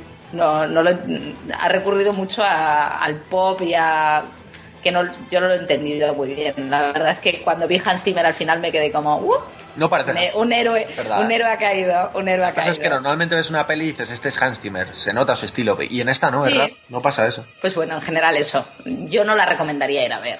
Yo lo siento, chicos, yo no os la recomiendo. Es que es lo que es lo que decimos. Hay dos tramas buenas, hay tres que no lo son. Luego te venden cuatro malos y las peleas son buenísimas, pero hay tres peleas en concreto, tres. Fin. Sí. Que para cuatro malos, pues yo creo que deberías poner más, ¿no? Sí, la verdad es que vaya tela. Bueno, respecto a los malos, parece ser que esta es un poco película de transición, ya que en la 3 van a salir los seis siniestros. Por eso, por eso han metido tanto relleno también. Sí, sí. Si es que lo malo es eso, que al final las decisiones artísticas, que es lo que podría haber beneficiado a esta película, no están por culpa de decisiones comerciales de cara a, a las futuras películas de los seis siniestros, estos, como sea. Y la cagan. O sea que nada recomendada por vuestra parte, ¿no? No. Yo depende de lo fan que seas de Spider-Man. A Gabri, por ejemplo, nos comenta por el WhatsApp siempre que le encanta. A ver, yo soy muy Es fan de Spider-Man y hay cosas que chirrían, chirrían tela, ¿eh? O sea, que la veis y dices, por Dios, por favor. Es que lo de la No. vergüenza ajena es, es horrible. Es algo que no soporto. No sé, a mí me parece que el problema está en que estamos muy acostumbrados a que las pelis de Spider-Man ya sean como que una mierda. Entonces ya ves esta que no es Que tiene cosas Buena. que se salvan, claro. Desde luego que no, pero no es tan mala como cualquiera de las anteriores y dices, "Bah", puedes decir, bueno, pero no. O sea, no es una buena película. No. Estamos de acuerdo. Hoy am, por X tweets nos hemos enterado de que puede pasar que, como la situación económica de Sony no es la deseada, quizá los derechos de Spider-Man vuelvan a Marvel Studios. Sí, sí, por favor. Queremos a Spider-Man en Los Vengadores, lo que... Sí, por Dios, sí. Pero yo no sé, esto será lo que, lo que hemos hablado antes, que, que van a vender Sony su división de Sony Pictures, ¿puede ser? Porque si no, no le veo otro sentido, vamos. Pero si dice que tenían ya pensadas no sé cuántas pelis de Spider-Man más con este hombre. Por eso, por eso lo digo. Una más, Sí, una es más. Un poco raro. Por eso digo que si esto pasa tiene que ser porque venden Sony Pictures, si no, no, no tiene sentido. Pictures, ojo. Bueno, pero pues siempre puedes vender los, vender los derechos de una cosa, ¿no? Sí, bueno, pero les da dinero, o sea, no lo harían a no ser que vendieran toda su división, yo creo, ¿eh? Precisamente, ya leí además que les mantenía bastante la franquicia Spider-Man porque sí que reportaba bastante dinero a pesar de que no ha recaudado tanto como las anteriores, pero sí les da más pasta que otras Sí. franquicias de, Sony de la. Pictures, si no estoy errado, tampoco tiene tanta cosa. Claro, por eso mismo. No es una gran productor. Exacto. En todo caso, eh, os recomiendo mucho el, el Lego este que ha salido de Marvel. Oye, es muy divertido esto de tener a Spider-Man con los Vengadores. Sí, yo creo que tiene sí. Mucho más. juego ese, sí, sí. De todas maneras, en ese juego Spider-Man siempre es el pringao. Y me da la impresión Bueno. de que si fuera una película, sería también el pringao de los Bueno, Vengadores. Es que claro. Spider-Man mola solo, pero luego con los demás queda un poco más pobre. Pero por lo menos tendrías espíritu de Spider-Man de, de ser graciosete con Tony Stark. Claro. Seguro que hay buen rollo Seguro. y no es de estas partes tristonas que hay en todas las películas de Spider-Man, que se pega toda la película deprimido el pobre chaval siempre. Sí, sí, sí, sí. Se le muere toda la familia, pobre. Yo si fuera él que no saldría con chicas, pero bueno. Spider-Man, en todos los cómics en general, ha sido siempre el pringado de Marvel que le cae bien a todo el mundo por antonomasia. O sea, Hombre, eh, en la antigua Tuba no era tan pringao, eh, el chaval. No, era- no es que fuera pringado, lo que pasa es que le pasaban cosas muy chungas y era siempre tenía mala suerte. y tan chunga, David, que atentos a cómo estamos ahora. Que bueno, ahora, desde hace dos años, eh, con Superior Spider-Man, que es lo que, lo que creíais que hablaba yo, o sea, que, lo que creíais que estabais hablando desde el principio en el grupo, en vez de hablar del cambio de derechos de las películas. Y es que, y es que, al, atentos, eh, al Octopus le entra el cáncer. Un cáncer irreversible que lo va a dejar más en el otro barrio que en este. Entonces, ¿qué hace? Trama un plan estratégico durante un porrón de números para que en el 700 de Amazing Spider-Man le pone una suerte de casco y unas mierdas a Spider-Man y se cambian como de alma y de pensamiento. Entonces ahora en el cuerpo de Peter Parker está el Doctor Octopus y en el de Octo- Doctor Octopus estaba el Peter Parker, así que ha muerto Spider-Man per se. Entonces ahora pues eso, está ahí Doctor Octopus que es Spider-Man. Una cosa Bravo esos guionistas, ¿no? muy loca, Joder. ¿eh? Muy loca. Parece ser que dentro de unos números va a volver a, a- a lo que era antes, pero lleva así dos años. ¿eh? A la gente eso sí le está encantando. Yo aún no he podido leer nada, pero... O sea, que decís de movidas del cine, pero esto también en los papeles eh, se les va la pinza for- fortísimo, ¿eh? Fortísimo. Y esperemos, esperemos que lo pueda pillar Marvel Studios para que veamos un Peter Parker, pues no sé, como mínimo decente, ¿no? Hombre, el Garfield sí me gusta como Peter a mí, ¿eh? pero el personaje no está bien escrito. No es un Spider-Man que digas, joder, yo he leído estos cómics. Yo creo que es de lo mejor. No, los anteriores desde luego que no. Con el Toby este que era más panoli que otra cosa. No, y la verdad es que el Peter Parker, o sea, como Andrew Garfield en la primera y en la segunda, pega un cambio Sí, Bastante mucho mejor, ¿eh? Pegan mucho mejor ahora Total. que antes.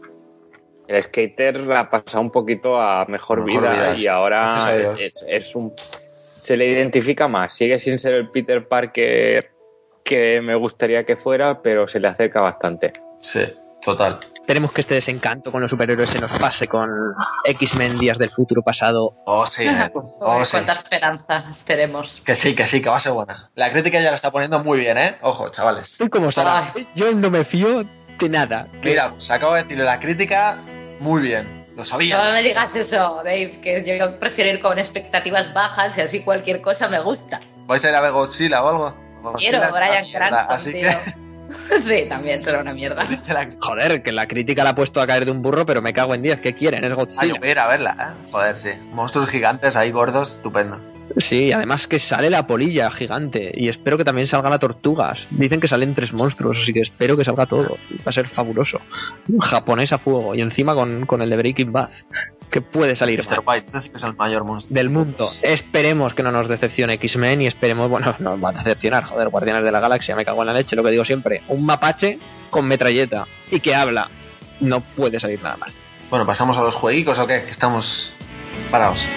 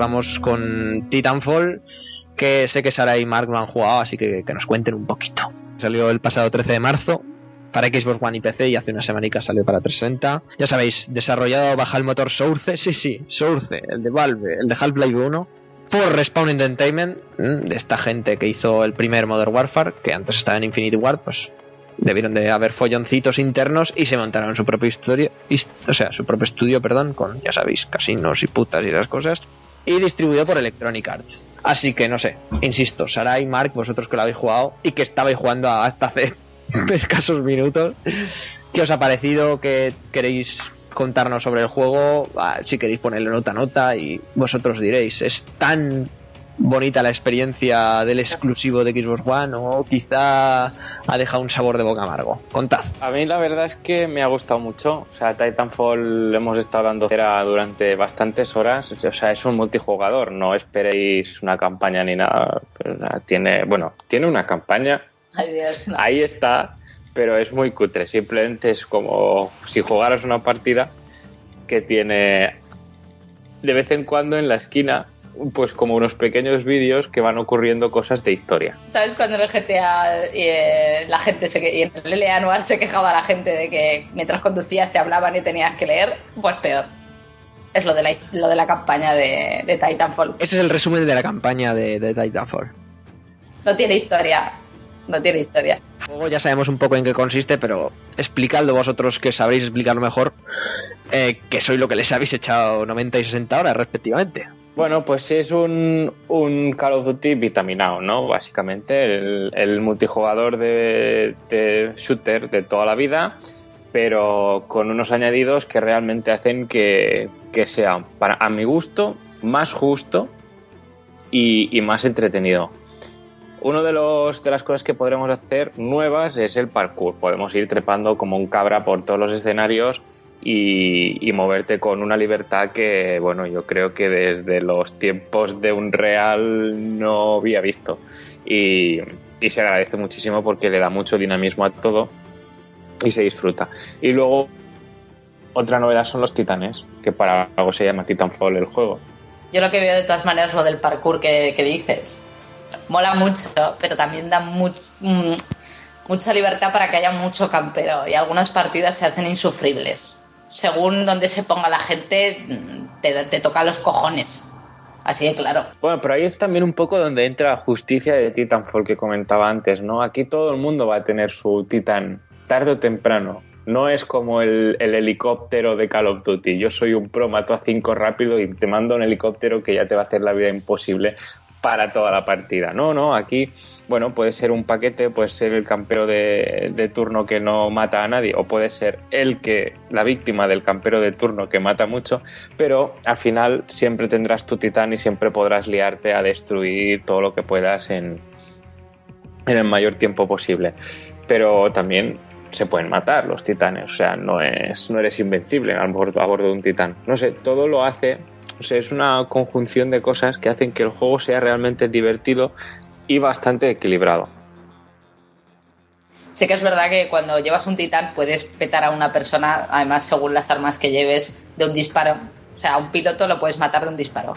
Eh, luego sí que te da, según los escenarios, como tienen varias alturas por lo del parkour, sí que puedes darle el coñazo al titán bastante hasta que cae. De hecho, a mí me han llegado a matar un solo piloto escondiéndose entre edificios. Cosa que te da bastante rabia, así que sí, se puede hacer. Otra cosa que hay en este juego es que como el máximo es un 6 contra 6, por lo menos en Xbox One, que es la versión que, hemos jugado, eh, bueno, me dice Mark en todos, pues lo que hay, que yo no sé si había en otros multijugadores, son minions, ¿no? Vamos a coger el argot de League Legends. Eh, hay minions por ahí, entonces tú tienes tus, mm, tus compañeros, digamos, que están por ahí, y los del enemigo, que pueden ser o soldados o cyborgs es bastante gracioso porque además ell- hablan entre ellos y van comentando cosas, te hacen saludos militares cuando pasas por al lado, también se matan, ves como a veces se ejecutan entre ellos. No sé, me parece gracioso la interacción con ellos. Es, es muy detallado, es, es muy gracioso porque tú vas por ahí matando o, simplemente corriendo hacia donde quieras ir y de repente te cruzas con un pelotón de tres eh, soldados milicianos a lo mejor pues que van hablando y te van diciendo oye tío cómo molan los pilotos porque tienen unos jetpacks que hacen ahí unas, unas flipadas no pero no todo el mundo puede ser piloto y hay como una especie de, de diálogo súper entretenido que, que yo hay veces que, hostia, estoy en medio de una partida y digo, que le den, me quedo aquí, me siento y los escucho, porque realmente es hasta gracioso. Sí, sí, lo hice una vez, luego me mataron, es normal, pero bueno, es que soy así. Pero también hay una parte negativa de eso, es que según a qué modos juegues, el, el modo desgaste, digamos, que es el de todos contra todos por equipos, eh, vamos, dos equipos todos contra todos y a matar, a veces que haya una persona que solo mate minions puede ponerse por encima de ti en la puntuación global solo por matar 40 minions, cosa que es súper injusta. Vamos, si yo me cargo 10 pilotos más que tú, porque tú te cargues 40 minions, porque tienes que estar por encima de mí, cabrón. Claro, hay diferentes modos de juego. Uno es el desgaste. En el desgaste es donde todo lo que mates te, te sube la puntuación, ¿no? Cada soldadito de la de estos que NPCs, digamos, eh, te sube un punto de hasta 300 que, que necesitas acumular para ganar la partida. Cada piloto que matas, que es un esfuerzo mucho más grande, son cuatro. ¿Qué pasa? Que hay gente que se lía a matar minions, pero a casco porro y saca una puntuación mucho mejor que el que intenta matar pilotos y cuesta mucho más. Y además, como los, los minions suelen aparecer en grupos de tres, grupos de cuatro, pues al final es más o menos matar un grupito de estos te sale lo, lo mismo que, que matar un piloto, sin embargo, es mucho más fácil. Después hay otros modos también que hacen que todo esto no te, no te valga para nada. Por ejemplo, el modo de cazapilotos en el que, aunque están estos minions por ahí, matarlos no te va a dar puntuación. Lo único que sube puntos es matar pilotos. Y entonces, pues ahí está la gracia, ¿no? Que si no te gusta todo esto de, los soldaditos, pues puedas simplemente prescindir de esas puntuaciones un poquito rancias, por así decirlo, entre comillas, si no te convencen, y, dedicarte solo a, matar pilotos. También hay un modo que es solo para matar con titanes, para que haya grupos de seis titanes y tenés un titán y cuando te lo pelan se acabó y la idea es matar todos los titanes del equipo rival y luego modos más tradicionales como el de los fortines de defender tres zonas de en un, esparcidas en un mapa capturar la bandera. Y me parece que hay uno más. Y me Ya, lo estoy dejando. Titanem. No, ya lo he dicho. El Hay uno más. El capturar la bandera puede ser. No, capturar la bandera y los fortines los hemos comentado. Igual no hay- Igual me estoy flipando yo. Bueno, no, tampoco te rayes. Eso es para el DLC. Bueno, entrenamiento. entrenamiento sería yo. Que eso- nada, ya está. Una de las cosas que tengo yo en mente es que, bueno, es otro de los juegos que tampoco alcanza los, creo, no sé si con los últimos parches sí, pero tampoco alcanzaba un rendimiento gráfico acorde a esta nueva generación. ¿Lo veis así? ¿Funciona? ¿Deja de funcionar o no? Se ve bien, se ve bien, pero no es una cosa espectacular de la vida. Me explico. Cuando jugué a la beta yo, y lo comentaba con Jorge, que ojo, estaba a tres semanas literalmente el lanzamiento del juego, me supo gráficamente a muy poco. O sea, es un motor de 1996. Sí, no, que, que no te va a dar para mucho más. No, no, al contrario, está ahí como hiper reparcheado y se, se sabe cómo hacer cosas loquísimas, ¿sabes? Ese era el problema que digo, pues tampoco es, es para tanto, ¿no? O sea, no, no sé. Quizá gráficamente Es- se podrían haber esmerado un poco más.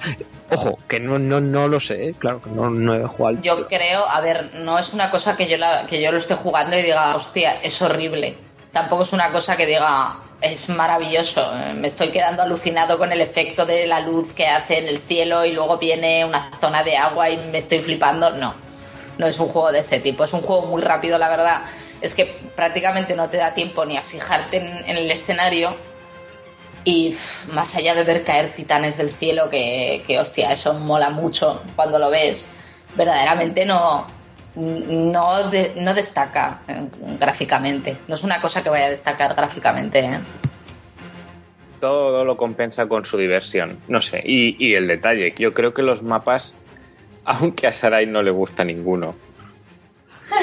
A mí la verdad es que me, me, me gustan mucho, están muy bien hechos. ¿Por qué no te gustan a ti? No lo entiendo. Porque, porque me. ah, No sé, hay algunos que no me gustan porque me matan mucho. Pero es que no te gusta manca, ninguno. Joder, Sarai, eres una manca, ¿eh? Perdona, ¿eh? Perdona. Igual ese es el problema, igual, ¿eh? Yo no digo nada, pero si te toca caer. Perdona que de la mayoría de las partidas por lo menos estoy entre los tres primeros siempre. No me jodas, ¿eh? Que te enseño mis estadísticas. Vale, vale. Hombre, tampoco habrá mucha gente, ¿no? que tenga la Xbox One. No, no, no, oye, juega mucha gente, ¿eh? no te creas, porque como debe ser el, el juego del momento, quiero decir que si tienes si tienes una Xbox One debes tener un Titanfall. Y La bueno, gente, Xbox One o sea- vale que no habrá cientos de miles, ¿no? De millones, pero pero hay algún milloncete de consolas, o sea que hay bastante gente. Pero es duradero, o sea, no os cansa, no os termina cansando. Verdaderamente no, eso es lo que iba a decir, que es, mm, es muy rejugable. Te quiero decir, hostia, yo llevo 60 horas ya jugando en cuestión de Ya, un joder, pico. Eh, Mar lleva 90 horas, o sea que, que le hemos dado, es- nos ponemos y decimos, hostia, vamos a jugar y es una partida detrás de otra, detrás de otra, detrás de otra. Eh, lo que digamos que te, te hace jugar de armas, opciones de armas, eh, personalizaciones tienes muchas, pero tampoco es, tampoco es una locura. O sea, a lo mejor tienes ocho armas de piloto primarias, ocho secundarias, ocho antititanes y luego tienes para personalizar tu titán. Eh, es el conjunto de todo lo que te da mucha variedad. La cosa es que, claro, si tú quieres subir de generación, tú llegas hasta nivel 50, ¿vale? Pues como siempre, pues una subida de generación te ponen unas mm, te ponen unas trabas digamos en las que tú tienes que cumplir determinados retos que hay durante el juego pues usar determinadas armas para hacer pues, según qué cosas que tienes que cumplirlas entonces quieras que no siempre tienes algo que hacer en el juego siempre tienes que ya no hablo de la campaña porque aparte es desastroso no en el propio juego es siempre hay algo que hacer siempre tienes que hacer un reto siempre tienes que completar un algo que te hace jugar más. La verdad es que en, en eso va bien el juego, va bastante bien. O sea, al final para completar todos estos retos y pasar por todas las generaciones acabas usando todas las armas que tienes en el juego para matar pues tanto pilotos como minions como titanes y tienes que hacer mil historias como subirte a los titanes y cargártelos, eh, disparándoles al núcleo, montándolos como piloto o mm, otros tipos de, de, de retos, algunos realmente muy jodidos y muy complicados y que te, van a llevar horas estar ahí dándole partida tras partida y pensando por qué no puedo pasarme este reto de una vez porque me estoy agobiando Y, no sé, tiene un... O sea, todo el mundo sabe, ¿no? Por qué se engancha al multijugador de Call of Duty o por qué se engancha al, al multijugador de Battlefield. Pues este es, yo creo, más que tirando al de Battlefield, es más similar a un Call of Duty. Simplemente es vitaminado, con un, con un dopaje extra. Está mejorado. Está muy bien. Entonces diríais que ha sobrevivido al hype. Eh, a mí me ha gustado mucho, pero tampoco solo todo lo que reluce, básicamente, ¿eh? O sea, Es que yo lo que he oído mucho es que quizás esperan más la secuela, ¿no? Que la secuela a lo mejor es como más completa de lo que debería ser este juego. debe- debería tener más opciones. Claro. Eso os quería preguntar. Eh, claro, sabiendo ya que, bueno, no está confirmado al 100%, pero como si lo estuviera, que la, mm, la próxima iteración de- del juego, el Titanfall 2, saldrá para todo tipo de plataformas, ¿sentís que se han guardado muchas cosas? Porque hay mucha gente que acusa eso. Es decir, está muy bien, me encanta el juego, pero creo que faltan cosas. O sea, cosas que van a salir en cuanto a personalización de No, Titan. yo creo que yo creo que no, no se han guardado tantas cosas. Yo creo que el juego está muy bien, está bastante completo y para ser un multijugador te lo vas a pasar muy bien con él. ¿Qué pasa con ello? Que es un juego exclusivo, prácticamente como aquel que dice de Xbox One. Vale, también está para 360 y para PC. Pero la versión de 360 mm, yo no creo que no la he probado, pero yo creo que estará bastante por debajo y la versión de PC, bueno, pues en PC lo tendrás todo y, y lo que tú quieras, pero la, versión que duele es la de Xbox One porque es la exclusiva, ¿no? Y la gente que tiene una Play 4 o la gente que quiere una Play 4 está deseando que Titanfall llegue a sus consolas porque realmente es una buena exclusiva que ha dejado escapar Sony. Y yo creo que es de ahí, de a raíz de, de este haterismo que están diciendo, pero yo lo quiero, ¿sabes? O sea, este juego sé que eh, yo lo quiero. Y entonces la gente dice, Titanfall 2 eh, será el bueno, no el 1 es una Puede mierda, ser, ¿eh? el 2 Puede será ser. el bueno. Pero yo creo que es que el 1 está muy bien, simplemente no lo pueden disfrutar. Ya, no seas tampoco porque tiene cosas, o sea, por ejemplo, eh, o sea, en cuestión de armas, estoy viendo ahora mismo las estadísticas y te eh, pone 31 armas, que esas se desbloquean eh, simplemente subiendo de nivel. Luego, accesorios, tengo 26 accesorios que hay. mm, eh, 39 mejoras. Las mejoras se suelen desbloquear usando las armas, que eso, eso está bien porque te obliga a usarlas, ¿no? Luego tienes funciones 6, kits 22, o sea, no son cifras muy elevadas para un juego que está solo orientado al multijugador. Yo diría que debería tener más, más accesorios, más, más mejoras. Yo pienso personalmente que debería tener más, que no es una cuestión de, uy, no, como no lo tengo, ahí, tiene, ahí se tiene razón, debería haber más cosas aquí. Que estas son bastantes para divertirte por lo menos a ti 90 horas y a mí 60. Y las que quedarán, sí, pero debería haber más. Podría haber más, pero vamos, de ahí a decir que este juego es incompleto va un trecho grande. Bueno, yo me refería más bien porque, bueno, informaciones que ya sabemos todos, que ya se saben de que antes el juego sí que iba a salir para Play 4 y para One, lo que pasa que, bueno, hay unos problemillas y tal, etcétera, etcétera, etcétera, y pagó Microsoft. Entonces, por eso os preguntaba si Respawn fueron perros para decir, bueno, el, con el 1 abrimos boca, a ver, ¿sabes? Empezamos a que la gente salive en ambas consolas y ya con el 2 lo petamos tanto en One como en PS4. Nunca digas nunca, Guille, ¿eh? la billetera de Microsoft puede ser muy grande. Yo, la gente que dice que Titanfall 2 está confirmadísimo para Play 4, hombre, puede ser. Yo No. creo que sí, porque ya se han comprado ellos mismos los derechos de distribución totales. Así que, Eh, supongo da, que sí. da igual, da igual, no lo veo yo tan fácil. Tan fácil es como que Microsoft diga, hostia, que bien nos ha salido esto, te suelto otra pasta Claro. y Titanfall 2 tiene una exclusiva, Puede aunque ser sea que- temporal, que ya dolería. O, o puede ser que sí, oye, que salgan Play 4. Yo no digo Pero nada, yo digo que si es inteligente, yo creo que no debería dejar escapar esa marca, ¿no? Es un poco eso. Yo no, yo no lo haría, yo no lo haría, yo no la dejaría escapar, desde luego, porque yo creo que puede salir muy bien y de aquí pueden salir muchas cosas. Ahora ya ves, ya veremos, el futuro dirá. Simplemente digo que yo no daría nada por confirmado hasta última hora. De todas maneras, quiero dejar aquí como final, quiero hablaros del matchmaking más horrible de la historia, que es el de la campaña. No, bueno, espera. En la campaña no podías elegir, eh, o sea, tienes, eh, tú te pones a jugar la campaña, digamos, y tienes como nueve capítulos, ¿no? Si no me equivoco, nueve capítulos de historia. En cada capítulo te van contando las historias de las que no te vas a enterar, ¿no? Nunca, porque están hablando a la vez que pegas tiros y te pegan tiros, con lo cual no puedes, o sea, puedes prestar atención a varias cosas a la vez, pero tu cerebro tiene un puto límite. El caso es que tú dices, ostras, me quiero volver a pasarme el capítulo 2 porque hay un logro de, de ganar todas las, todos los capítulos de la campaña. Quiero pasarme el capítulo 2. Puede ser o de la milicia, digamos los buenos, o la MC, que son los malos despotas militares. Dices, para empezar, no puedes elegir el bando.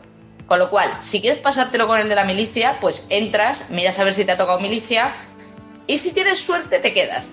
Si tienes suerte, porque puede ocurrir que al 10 segundos de empezar la partida diga, espera, no, que te cambio, y te cambia IMC. O puede decirte incluso, espera, no, que te pongo en otro capítulo, porque aquí parece que no hay gente para jugar, y te cambie de capítulo. Eh, yo esto no lo entiendo. No entiendo este matchmaking horrible del- y que también en el multijugador a veces lo que ves es que tu equipo está completo y, el- y en el otro hay dos personas y empiezan con dos personas. ¿No hay gente suficiente para llenar ese equipo o puedes meter a alguno de, nuestro equipo en su equipo para equilibrar un poquito la balanza? ¿Hace falta dejar que les apelicemos de manera nazi los primeros cinco minutos hasta que entre alguien? Bueno, realmente eh, sí, el matchmaking da un poco de pena. Yo iba a querer, yo quería saltar porque iba a decir, no es el peor, el peor creo que se lo lleva Dead Rising 3 de calle. Pero bueno, eh, ahí, está, también tiene sus cosillas, desde luego. Lo que sí que hay que agradecer es que parche a parche van mejorando esas cosas de la que, por las cuales la gente se queja, ¿no? Por ejemplo, esto de lo que te estás quejando ahora mismo será y esto de que no puedas elegir la fase que aún no te has pasado, que no es que no te la hayas pasado, te la pasas, te ganen o no, ¿no? O sea, ganes o no la partida, siempre te pasarás las fases. Lo único es que eh, para el logro tienes que ganar la partida. Perdiendo también avanzarías, pero tienes que ganarla. Pues ahora, en, eh, en una actualización que salió hace nada, pues ya, ya puedes elegir todas aquellas fases que, que no te habías pasado bien, por así decirlo, para que te las, para que te las termines como Dios manda. Esa es otra cosa. Las partidas, las ganes o las pierdas, va a ocurrir lo mismo. Es como Beyond Two Souls. Pues hagas lo que hagas, siempre va a ocurrir lo mismo. Pues lo mismo aquí en Titanfall. O sea, no sé qué pinta, verdaderamente. No sé qué pinta. La excusa de decir, sí, también hay modo campaña, hasta luego. ¿Qué os parece, Sara y Mark, si pasáis a las conclusiones y le vamos dando ya a- al nuevo juego de Kojima Productions?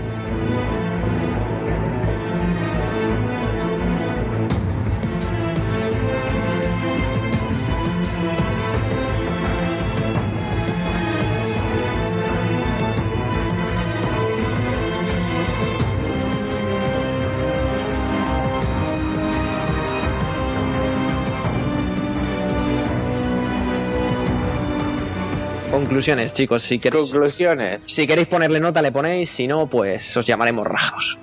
Pues básicamente creo que si tienes la Xbox One, si no te compras el juego es que eres bastante, es un poquito retrasado porque, porque joder, es- sí, tienes otras cosas, tienes Forza, tienes The Rising, pero la verdad es que este es el juego por el que te tienes que comprar la consola. O sea, Ah, pero es un vende La- consola, seguro. eh, yo creo que si te, sí, yo creo que si te gustan los multijugador, te compras Xbox One con este juego. Eh, le recomendaría comprar la consola por este juego si te gustan los multijugador, si no, no, eh. Oye, Titanfall de hecho ha estado muchas semanas consecutivas como el top de ventas de, de software A mí en, me en parece- varios países, por lo Me parece el juego que si tienes la consola tienes que tener obligatoriamente, pero no un vende consolas. A mí este juego no me vende la consola ni de coña. No, pues habrá quien sí que el, O sea, lo- cuando salga un Halo, pues diré, pues sí, yo qué sé. Ah, eh, eh, esto vende tantas consolas como un Halo, yo creo. Tiene un- no el creo mismo yo, eh. potencial, porque Halo está sobrevalorado. Sí, es Pero, cierto, ¿eh? pero ahora que está a 400 euros la consola, o no salga dentro de un mes a 400 euros, podría caer bastante más gente gracias a Titanfall, quiero decir. Veremos qué pasa el 9 de junio, que además será la conferencia de, de, de Microsoft del E3. Veremos.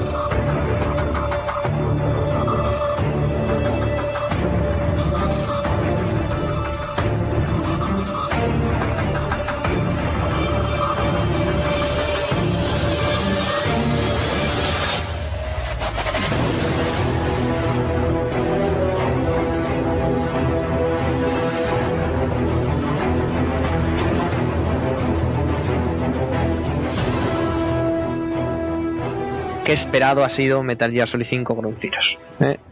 En 1975, pues ya sabéis, el mundo era diferente y parece ser que es donde, bueno, parece ser no, es un hecho, es donde ocurre nuestro, nuestro juego, la aventura de Big Boss, la continuación de su historia, que ya sabemos todos cómo acaba, bueno, todos si os habéis terminado Metal Gear Solid 4, está claro, pero claro, yo como fan, y ya lo digo, soy muy fan de Metal Gear, o sea, soy muy, muy fan de Metal Gear. Pero en este análisis tengo que ser objetivo. Y, y tiene, no sé, tiene un gran contra este juego, o demo, o como quieras llamarlo. No sé qué os parecerá a vosotros, David y Mark. Pero bueno, Demo, demo, demo. demo, pues lo que digáis, yo no digo nada, en fin. Ground Zeroes es, yo creo que es una evolución jugable en la saga Metal Gear, pero ya. Pero no hay más, es una muestra. Es Creo como- que esa es una muestra de lo que va a ser el juegazo probablemente que sea Metal Gear Solid 5. Y esto es una demo que te cobran, que además no tiene ningún tipo de entidad propia. es el pan de las comidas de las bodas y de las comuniones, tío. Que se te pone ahí media hora antes y pues si quieres te la comes y si no, pues no. Y ya cuando El quieras, te, te comes lo que viene siendo Phantom Pain. Pero a mí este juego me ha dejado con muchas ganas. ¿Y a mí qué quieres que te diga? La gente decía, no, es que me lo he pasado, yo qué sé, la misión principal, en una hora y pico, en dos. En... Hay gente que ya evidentemente los comidos se lo han pasado en siete minutos corriendo. En Yo me, lo he minutos. yo me lo he pasado en 7 minutos, ¿eh? Pues eso. Y yo, o sea que tampoco es muy difícil, pero coño, que la gente no se compra un juego para... Pero la primera vez no tiene sentido. Eso es un poco si quieres hacer un speedrun y ya está. Si hay juegos hiper largos, el Dark Souls, no sé, se lo pasaban en 0, también, ¿sabes? Claro, en una hora, tío, pasarte el Dark Souls que es un juego de 100, tampoco lo veo. Claro, claro.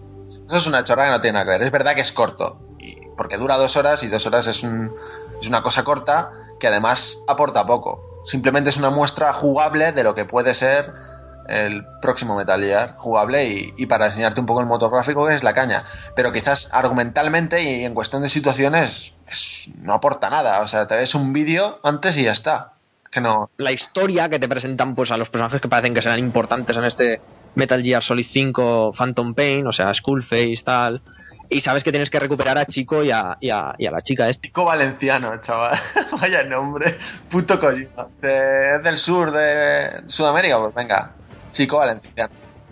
Tienes que irlos a rescatar y bueno, es como Kojima Productions tanteando un poco su, su propio motor, ¿no? El, el esto y no sé, sí que Jugablemente a mí me ha parecido la epilepsia. Sí, es yo es sin duda el mejor el mejor juego Ya era hora, ya era hora. jugablemente de, de Kojima Production. O sea, De- han conseguido vamos. encontrar lo que necesitaban.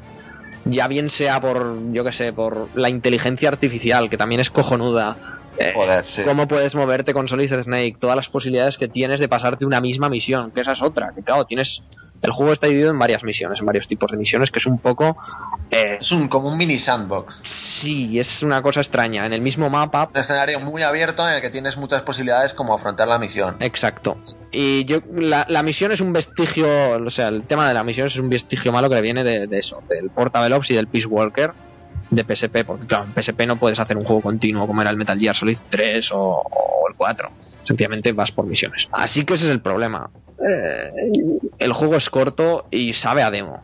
Claro que sabe a demo, pero Es una demo la misión principal. Es verdad que, que si le quieres echar horas, le puedes echar horas. Si eres, yo que sé. ¿cuántas llevas? Yo llevo ya veintitantas, casi treinta. Yo también, yo veintipico, me he hecho todo como súper bien. Porque la verdad es que gusta mucho jugarlo, porque se ve que tiene un potencial el, el próximo Metal Gear de la hostia. Eso de poder afrontar la misión como sea, que los enemigos te vean, Que actúan de diferentes fácilmente es que no hay color. Exacto, diferentes armas, Los movimientos de, de Snake son la hostia. Sí, o sea, tú juegas a Metal Gear Solid 4 y después a este y es como otra generación totalmente Sí, diferente. sí, se nota, se nota que han pasado literalmente seis años desde que salió Metal Gear Solid 4, que se dice pronto, ¿eh? que parece que fue hace nada, porque joder, gráficamente Metal Gear Solid 4 aún se conserva muy bien, pero joder, es que son ya seis años.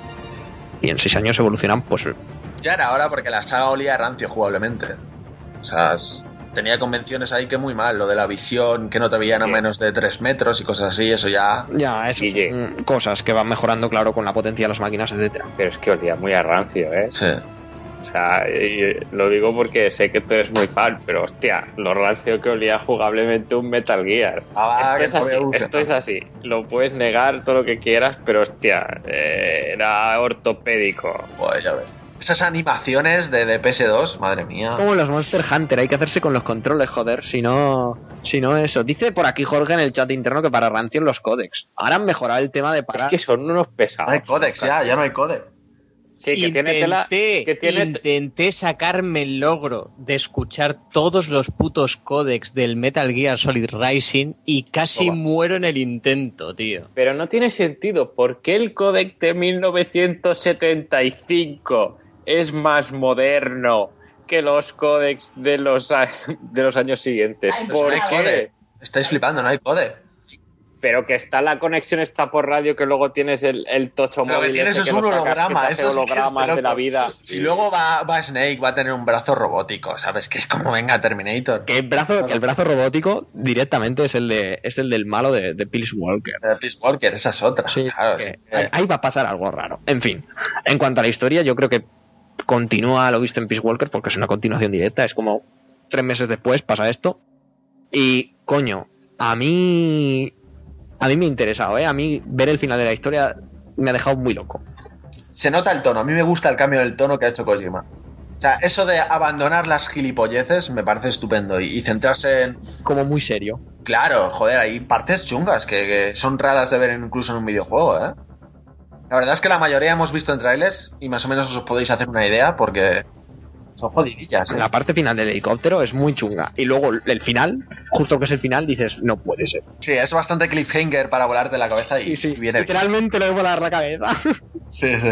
Y, y luego, además, si te escuchas las típicas grabaciones que encuentras por el escenario, se intuyen cosas en plan torturas, violaciones y cosas así. Temas serios para lo que es un videojuego de este rollo japonés de risa. Kojima no va a abandonar las típicas japonesadas de Las japonesas están concentradas más en las secundarias, ¿no?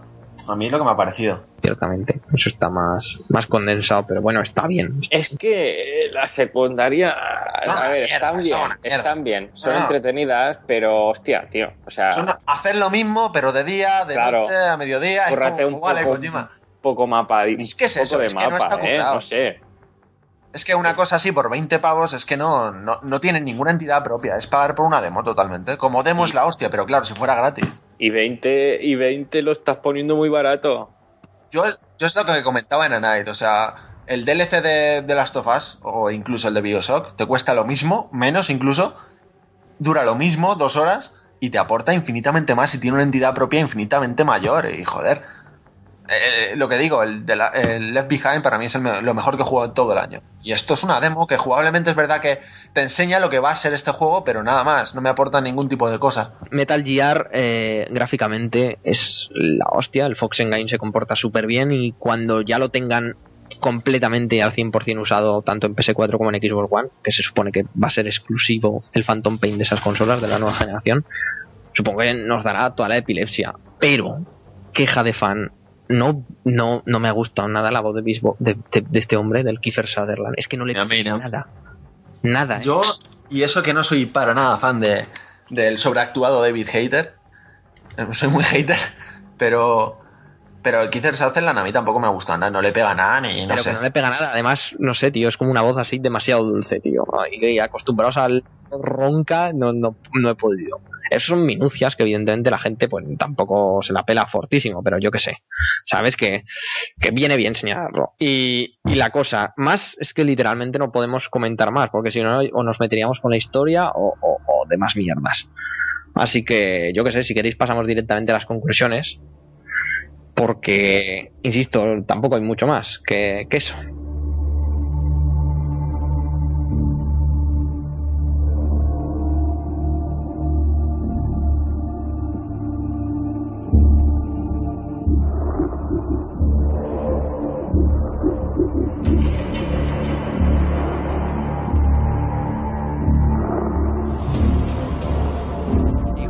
De Metal Gear Solid 5. Como bien he dicho, eh, lo ha asemejado al pan de las comuniones o de las bodas. Y yo lo veo algo así, ¿no? Como a los fans y a los que nos gusta es como hacernos salivar si cae alguna venta por mira, pone Metal Gear Solid, van a ver que es un juego que con una jugabilidad extremadamente sólida, muy evolucionada, muy de, muy de este siglo, va- vamos a decirlo así, y que promete muchísimo. Aún así, no voy a juzgar el producto por lo que cuesta o por lo que sea. A mí lo que hace, lo que ofrece, lo ofrece muy bien. Y a mí como producto me parece un, un- un estupendo 9. Punto. Adiós, venga. Punto. Como producto. Luego ya nos podemos meter en que si dura poco, que si cuesta 20 euros por lo que dura, que si tal. Pero no, no, no, no estaríamos siendo objetivos con eso, ¿sabes? Creo yo, es mi modo de ver. Mm, así que eso, vosotros, ¿qué, qué decís vosotros? Eh, David o Mark. Yo ya lo he dicho más o menos, o sea, a mí me parece que es una demo totalmente, que jugablemente es verdad que, que es muy bueno porque es lo que está por venir de Metal Gear Solid 5 y que fíjate si tiene que ser bueno que le he echado 20 horas y, básicamente es lo mismo, el mismo escenario y con todo lo que tiene me ha dado para 20 horas. Eso quiere decir que es muy bueno, joder, jugablemente es estupendo y muy imprevisible y dinámico el escenario, muy bien todo eso. Pero es que como en- no tiene ningún tipo de entidad. Es, es una demo que te muestra un trocito de escenario de lo que va a ser el, el 5. Yo por esto pues no le recomiendo a nadie que pague ni un duro por esto. Ni siquiera un fan, porque argumentalmente te ves un vídeo en YouTube y ya está, porque es lo único que aporta, el vídeo final y, nada más. Incluso ya habíamos visto parte de ese vídeo final. Que... Así que a mí como fan es verdad que lo he disfrutado mucho, porque jugablemente va a ser Metal Gear Solid 5 así, y, y es la hostia. Pero ya está, no, no tiene más. O sea, yo le doy no le doy nota porque no es ni un juego, es una demo. Así que no puntúa demos. Se acabó. Y punto, así de claro. No, a ver, yo tengo que decir que mi conclusión es un muy buen juego con una con un pensamiento de marketing brutal hecho detrás. Total. O sea, la, la visión que han tenido de, de cómo administrar este Metal Gear Solid 5 me parece que es para quitarse el sombrero por parte de Konami. ¿Que nos va a joder a nosotros y a nuestras carteras? Sí. Injusta para nosotros también, pero vamos a caer. Y ahí está. Y hemos ¿Sabes? caído todos. Y hemos caído, o sea, es que lo han hecho Como de la mejor manera posible. Jue- o sea, generación nueva de consolas, poco contenido de, de juegos y te sacan una demo a 40 euros, pero 30, 30. oye, 30, 30, 30. bueno, ahora 30, 20 pero si te lo que compras yo sepa, salida. Se anunció a 40, sí, es muy fuerte. pero salió a 40, ¿eh? Que Se luego anunció, ahora ya, que ya está a 30, sí. Bueno, pero que yo, yo sabía que unos 40 se habían dicho. Sí, Y sí. la cuestión es que te, te motivaba a dejártelos porque veías cosas y decías, wow, se ve muy bien este juego, se ve muy next gen. Lo han hecho a, a tiempo, a, bu- a buen tiempo. O sea, salen las consolas, aquí tienes el juego prácticamente nada más salir y lo vas a disfrutar. Luego Además que es una licencia que los fans les flipa y van a comprarlo, lo saben Claro. y por eso lo hacen. y luego lo coges y es un producto bastante bien acabado, corto, con, con poco contenido a, a mi gusto, pero que todo lo que está hecho está bien hecho. Entonces, eh, no acabas descontento. Lo único es que te dejas mucho dinero para luego saber, o sea, para probar lo que en el futuro será Metal Gear Solid 5, ¿no? Pero, aún así está muy bien, está muy bien hecho. Y eso es que yo recomiendo un alquiler. Y ya de ahí no, no pasaría tanto porque Total. igual no es necesario, ¿no? Pero Totalmente. alquílatelo que lo disfrutarás. Sí. Sí, yo entiendo a Guille un poco porque es verdad que yo creo que los tres lo hemos disfrutado mucho. Es que es jugablemente es la polla. Pero claro, no deja de ser una demo. Eso es. Una pena. Pero que cuando salga Metal Gear 5 estaremos todos, y sobre todo los que lo hemos jugado, estaremos todos deseando de... Es que va a ser la hostia, o sea, esto con el con la entidad de un juego completo y con todas las situaciones cinemáticas y, y de la historia que va a tener, pues esto puede ser la hostia. Y espero que mejore el motor gráfico porque es- se ve muy bien, pero de día se ve justito para ser Next Gen, ¿eh? Sí, bueno, se le nota un poco de las carencias, pero tampoco es exagerado y supongo que lo solucionarán en cuanto se centren solo en, en lo que hemos dicho, en la nueva generación, en Play 4 y, y, tre- y One, perdón, donde sacarán toda la potencia bruta que tiene el motor como No lo espero, lo espero. enseñaron. En fin. Hasta aquí Metal Gear Solid 5 Ground Zeroes y pues eso, una demo de, de análisis para una demo de juego. No, no puedo decir nada más, así que subo música con esta versión de piano de DB6 Yet to Come, porque exactamente lo mejor está por venir. Y vamos con, con lo mejor y lo peor. Temazo, temazo. Temazo, A que sí. Carne de pollo. Ay, Metal Gear Solid 1, mejor juego de la historia. Pero oh, no la versión española. Vamos con el, el mejor, lo mejor. Ah.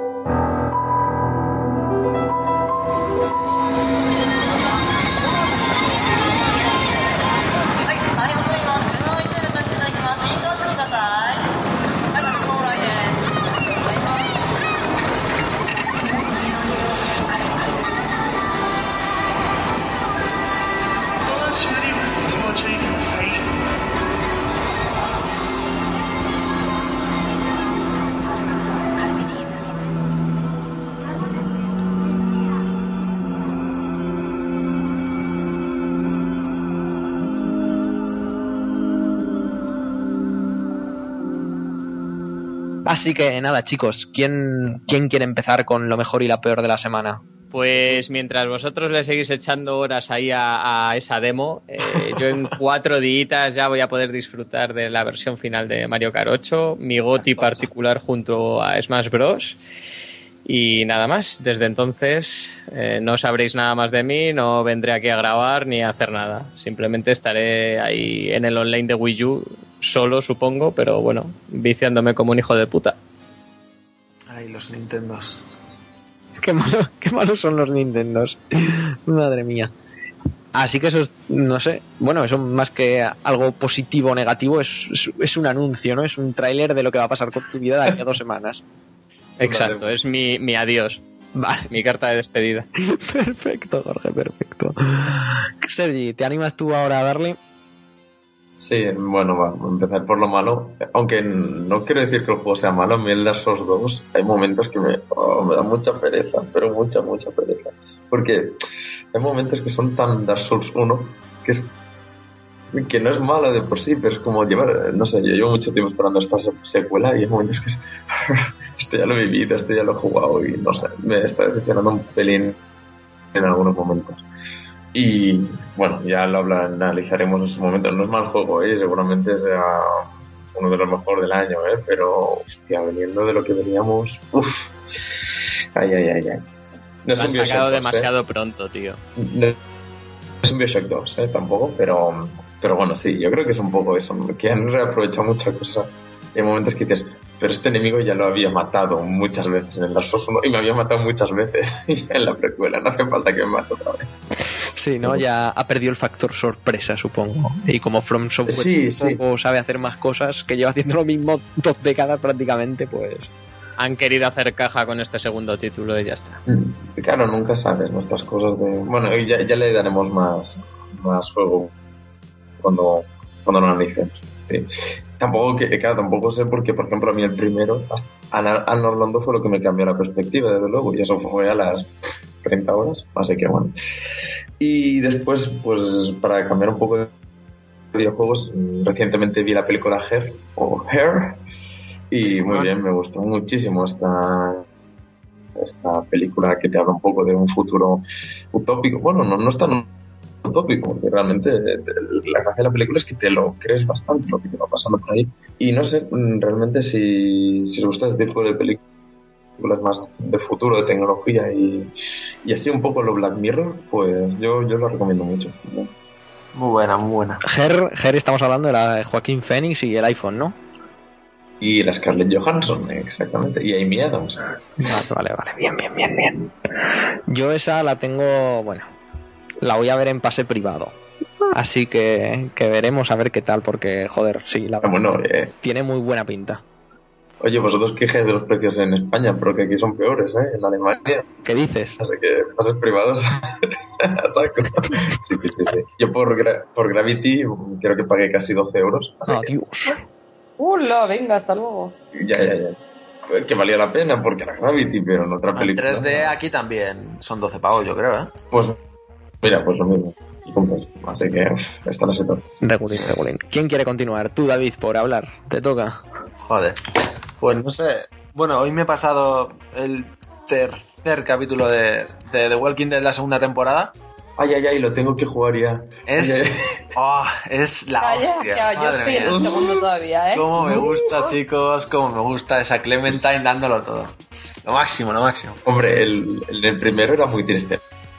Lo Joder, sí, yo ya al primero lloré, así que muy mal. El primero fueron muy Este no es de llorar, segundo, es, es, es, yo creo que es el más crudo de todos los que he visto. De bestia. Pues, Muy bien, os va a gustar. Como siempre, ya sabéis que Telltale Games son los amos Yo tengo esto. una pregunta. Telltale Games ha convertido un poco a Clementine en este en esta segunda temporada en un T800 de Terminator. Pregunto, ¿eh? No, es porque poco esto como- mola más. Pero es es, como todo Walking Dead, ¿no? En realidad, que los que son los protas, es exactamente el tema pues los central. Es como cambia, como cada uno va abandonando su humanidad un poco, ¿no? Se va adaptando a, a lo primordial que es la supervivencia y así Pero va todo. También te da mucha opción a ti. en Sí, cómo sí, claro. Puedes hacerla muy japuta o no. Tú defines tanto. un poco al personaje, al menos en la forma de, de- de actuar y demás. Y, joder, yo he actuado muy, muy chungo, ¿eh? Muy... Ya, ya veréis, ya veréis. También, ¿habéis jugado al The Wolf Among Us o no? Ay, a mí me encanta. Tremendo también, ¿eh? Oh, Sí, le estoy cogiendo un cariño, pero. sí, muy bueno también, me está gustando mucho porque además se diferencia mucho del rollo de Walking Dead. Y lo recomiendo fuerte también.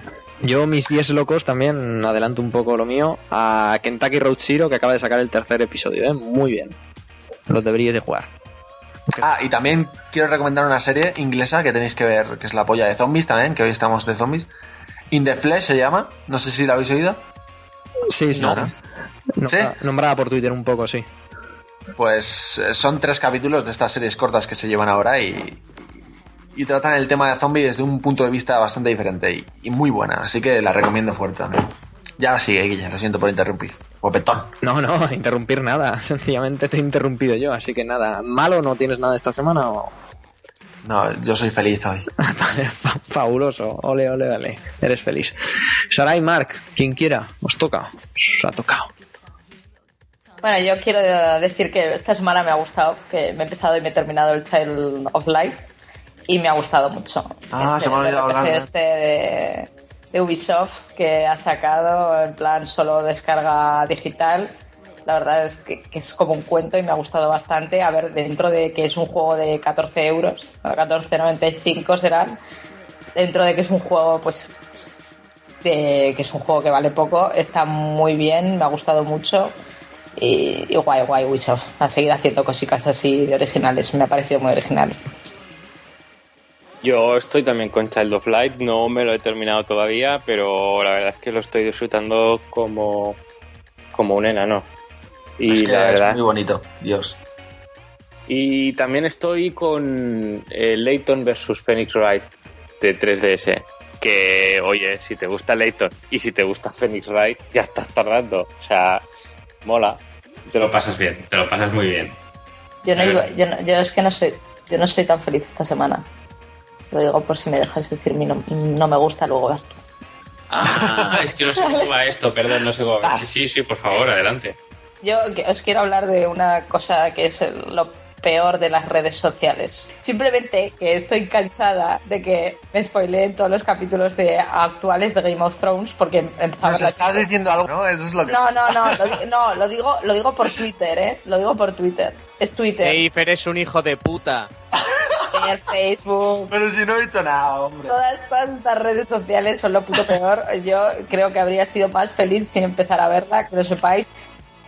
Gente que usa redes sociales, por favor, ¿Te han jodido algo gordo? sensibles, ser sensibles con los spoilers. Yo ya sé todo. O sea, es lo más triste. Ya lo sé todo. no, pero Hasta el día que de hoy lo sé todo. Yo ya no me sorprendo por nada, ya lo sé todo. Pero ser más sensibles con la gente, por favor. Yo la verdad es que nu- nunca he empezado a verla porque cuando la gente está leyendo los libros hace cuánto, 10 años o algo así, me, Sí. me- me explicaron la boda roja y a partir de ahí pues dije, pues ya no voy a ver nada. Ah, está. Yo también me explicaron la boda roja, pero ahora, ahora parece ser que se ha despegado bastante de los libros, así que bueno, esperemos que la gente que ha leído los libros no nos pueda spoilear demasiado. Y simplemente eso es lo que no me gusta esta semana. Yo sin spoilers, he de decir que este último capítulo, el sexto de la cuarta temporada, es de los mejores de lejos de toda la serie. Totalmente de acuerdo, ¿eh? La serie esta temporada, de hecho, para mí es la mejor de todas, yo creo. Vamos a flip. ¿Qué es, qué es- qué es tu punto negativo, Mark, si te lo tienes? Si no, pasamos a lo mío. Dale, dale tú, porque yo es que soy, soy de los que le encuentro cosas buenas a todo. Sí, claro. Un ser de luz. No, en serio, a los juegos y a, la- y a las... Sí, pero me cuesta mucho realmente quejarme de algo profundamente en plan super hater. Que lo hay, ¿eh? O sea, no... Lo hay, pero esta semana creo que no. Mira, tío Mar, que digas esto después de cagarte en las notas, como te has cagado. ¿Es que? que como te has cagado en las notas, que si las notas son lo peor, que Bueno, no sé ya, pero es que, a ver... Pero eh, cagarse en las notas forma verdad, parte de la luz. Eso o sea, me parece, me parece feo. Es como, porque habrá quien diga, no, porque gráficamente podría haber dado más de sí mm, uno- un 8, pero me lo he pasado muy bien con él. Y, y que alguien diga, pero si gráficamente es una mierda, merecería un Pero es que es 6. tu opinión, ¿Cómo ¿no? dices eso? Oye, tiene nada que yo ver estoy eso. muy a favor de las notas, tío, porque Sí, así pues me yo no. evitan tener que leerme un texto lleno de faltas de ortografía que no me interesa una mierda. Pues si no te interesa menos, te debería interesar una nota. Si es que es lo mismo. Simplemente quiero Venga, saber va, va, si ese juego merece va, la pena, venga, si es un... Una nota no te lo va a decir. Ya. Que reventáis debates para podcast que no haya nada de los que hablar. Coño. ya vale. Joder. Puntos negativos de esta semana. Pues uno que conocimos ayer y bueno, no es un punto negativo, es la vida. Siendo la vida. Y es que falleció H.R. Giger, que el que no sepa quién oh, qué es, fuerte, se me ha olvidado. Y el creador de, de Alien, de básicamente de la criatura. Muy fuerte, ¿eh? Está un poco loco el hombre, pero era un genio, coño. es una de las figuras de la cultura en general audiovisual más conocidas como es el Alien y los Facehugger y fue él el creador y qué menos que recordarlo aquí en el podcast en nuestra pequeña tribuna Y, y decir que descanse en paz. Punto positivo muy gordo para los eSports y para League of Legends, ¿eh? que a pesar de que no esté aquí ni, ni Alberto, ni Dani, ni Javi por X compromisos, ni Javi Herreros, que son los defensores de ultranza y los jugadores de miles de horas de esos juegos, este fin de semana pasado fue el Y tú también, tío, te hemos perdido. Últimamente me estoy co- convirtiendo en un... Mira, hasta, Me das mucho miedo, tío. muy mal, ¿eh? Muy mal. No te- hasta que no llegues al nivel de, de Sergi, de Motenay, que estaba por ahí y nos enviaba fotos por el grupo del WhatsApp con sus, con sus ídolos, con sus ídolos coreanos, jugadores de- del LOL. hasta que no llegues a ese nivel aún te queda. Parece aún te haber queda. sido, haber sido un éxito cuando estén todos, pues ya lo comentaremos un poco bien. Ganó al final los coreanos, que deben de estar como a otro puto nivel. Esa gente son unos comillos de la vida porque resulta que en su país son octavos. Y les pegaron palizas a todo el mundo. Que si algún día vienen los primeros, ¿qué va a pasar? Y luego también, eso de parte del LOL, que fueron los All-Star. Eh, la contrapartida de juego, que viene a ser el Dota 2 de Valve, va a tener su All-Star, que se llama The International, a mitad de verano, y ya lleva recaudado para premios, y solo llevan 7 días recaudando, que les faltan 70, 5 millones de dólares en premios. O sea, tela. Tela, ¿eh? O sea, tela, tela, tela. Os recomiendo muchísimo ver la película Free to Play, sobre todo el tema este de los eSports y estas cosas locas, muy, muy recomendada. En fin, eso por una parte, y, y ya, sin más. Ya no hay más. No más puntos positivos, no más puntos negativos. Y bueno, que parece que hemos acordado un día de grabación y parece que posiblemente atisbamos una Hemos empezado bien. periodicidad, que hemos empezado bien. Hoy a las 10 estamos todos. Si siempre decimos lo mismo y grabamos cada dos meses. tío. Pero es bonito decirlo, es bonito ilusionar. No, no, pero hoy nos hemos portado muy bien, ¿eh? Sí, sí. Así que a, seguir así, dándonos confianza con vuestros comentarios en Twitter. Si estáis ahora mismo escuchándonos, ponemos a esto escuchando los de Kill the Robot y son más majos. Vámonos con el ending y vamos a terminar ya esto, que son la- ya las, las 12 y 20 de la mañana. Me cago en Dios, qué mal.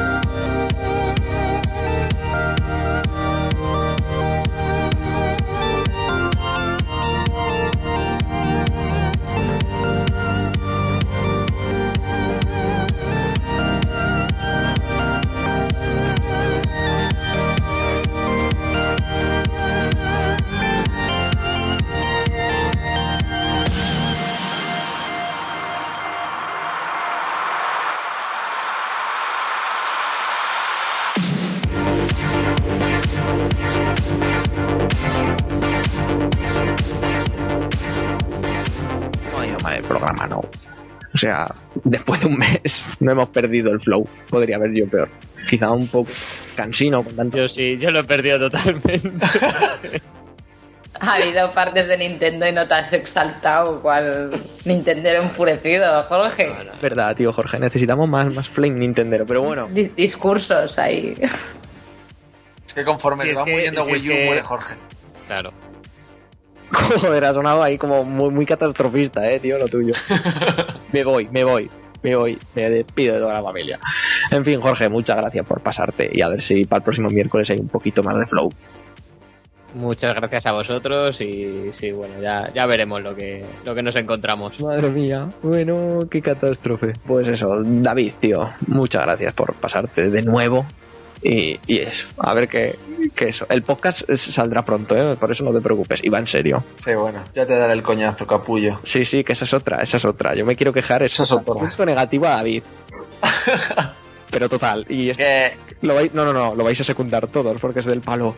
Tío, cuando está el podcast, tío, cuando sacas el Es que- es que- podcast, no sé qué, y luego- es que si no te lo digo yo, no sale en la vida, de No, hecho. hombre, que no. En la vida. No, que tengo vida. Y luego, vamos el domingo a grabar a las 12 y David no aparece. Aparece a las 12 Eso es de verdad. grabando, pero cabrón, ¿quién es el que se queja de que no salen los Soy lo- Eres lo peor. Que lo sepas. Te queremos, pero es lo peor. Así que eso. Desde Alemania, Sergi, muchas gracias por, por pasarte. De nada, un placer estar por aquí. Va a ver si en el próximo también te pasa, que más o menos estas horas, pues son una hora regulín para eso. Y a ver si vas encontrando trabajo. Y bueno, es verdad que no lo hemos dicho. Punto positivo para aquí, para Sergi, que, que la semana pasada te era, eh, mini, Ya soy Telecos, bien. mini aplauso, eh, al, al- Bueno, enhorabuena, enhorabuena. Enhorabuena. Gracias, gracias. Nos vemos en el, en el próximo episodio. Y nada, Marc, muchos saludos. Y bendiciones. Eso es, que vaya con Dios. Ay, ay. Toda la, la muchedumbre. Así que nada, Sarai, gracias por venir. Hasta la semana que viene. en fin. Bueno, chicos, yo como siempre ya sabéis, he sido Guillermo Rico durante todo el podcast, no me han cambiado. Os vuelvo a insistir, ya sabéis, todo tipo de redes sociales ayuda mucho ese follow, ayuda mucho ese me gusta, ese seguir en Tumblr y sobre todo esa suscripción en Evox y Tunes, coño, esas estrellicas. Así que nada, chicos, muchas gracias por estar allí y hasta el próximo episodio. Adiós. Chao. Adiós.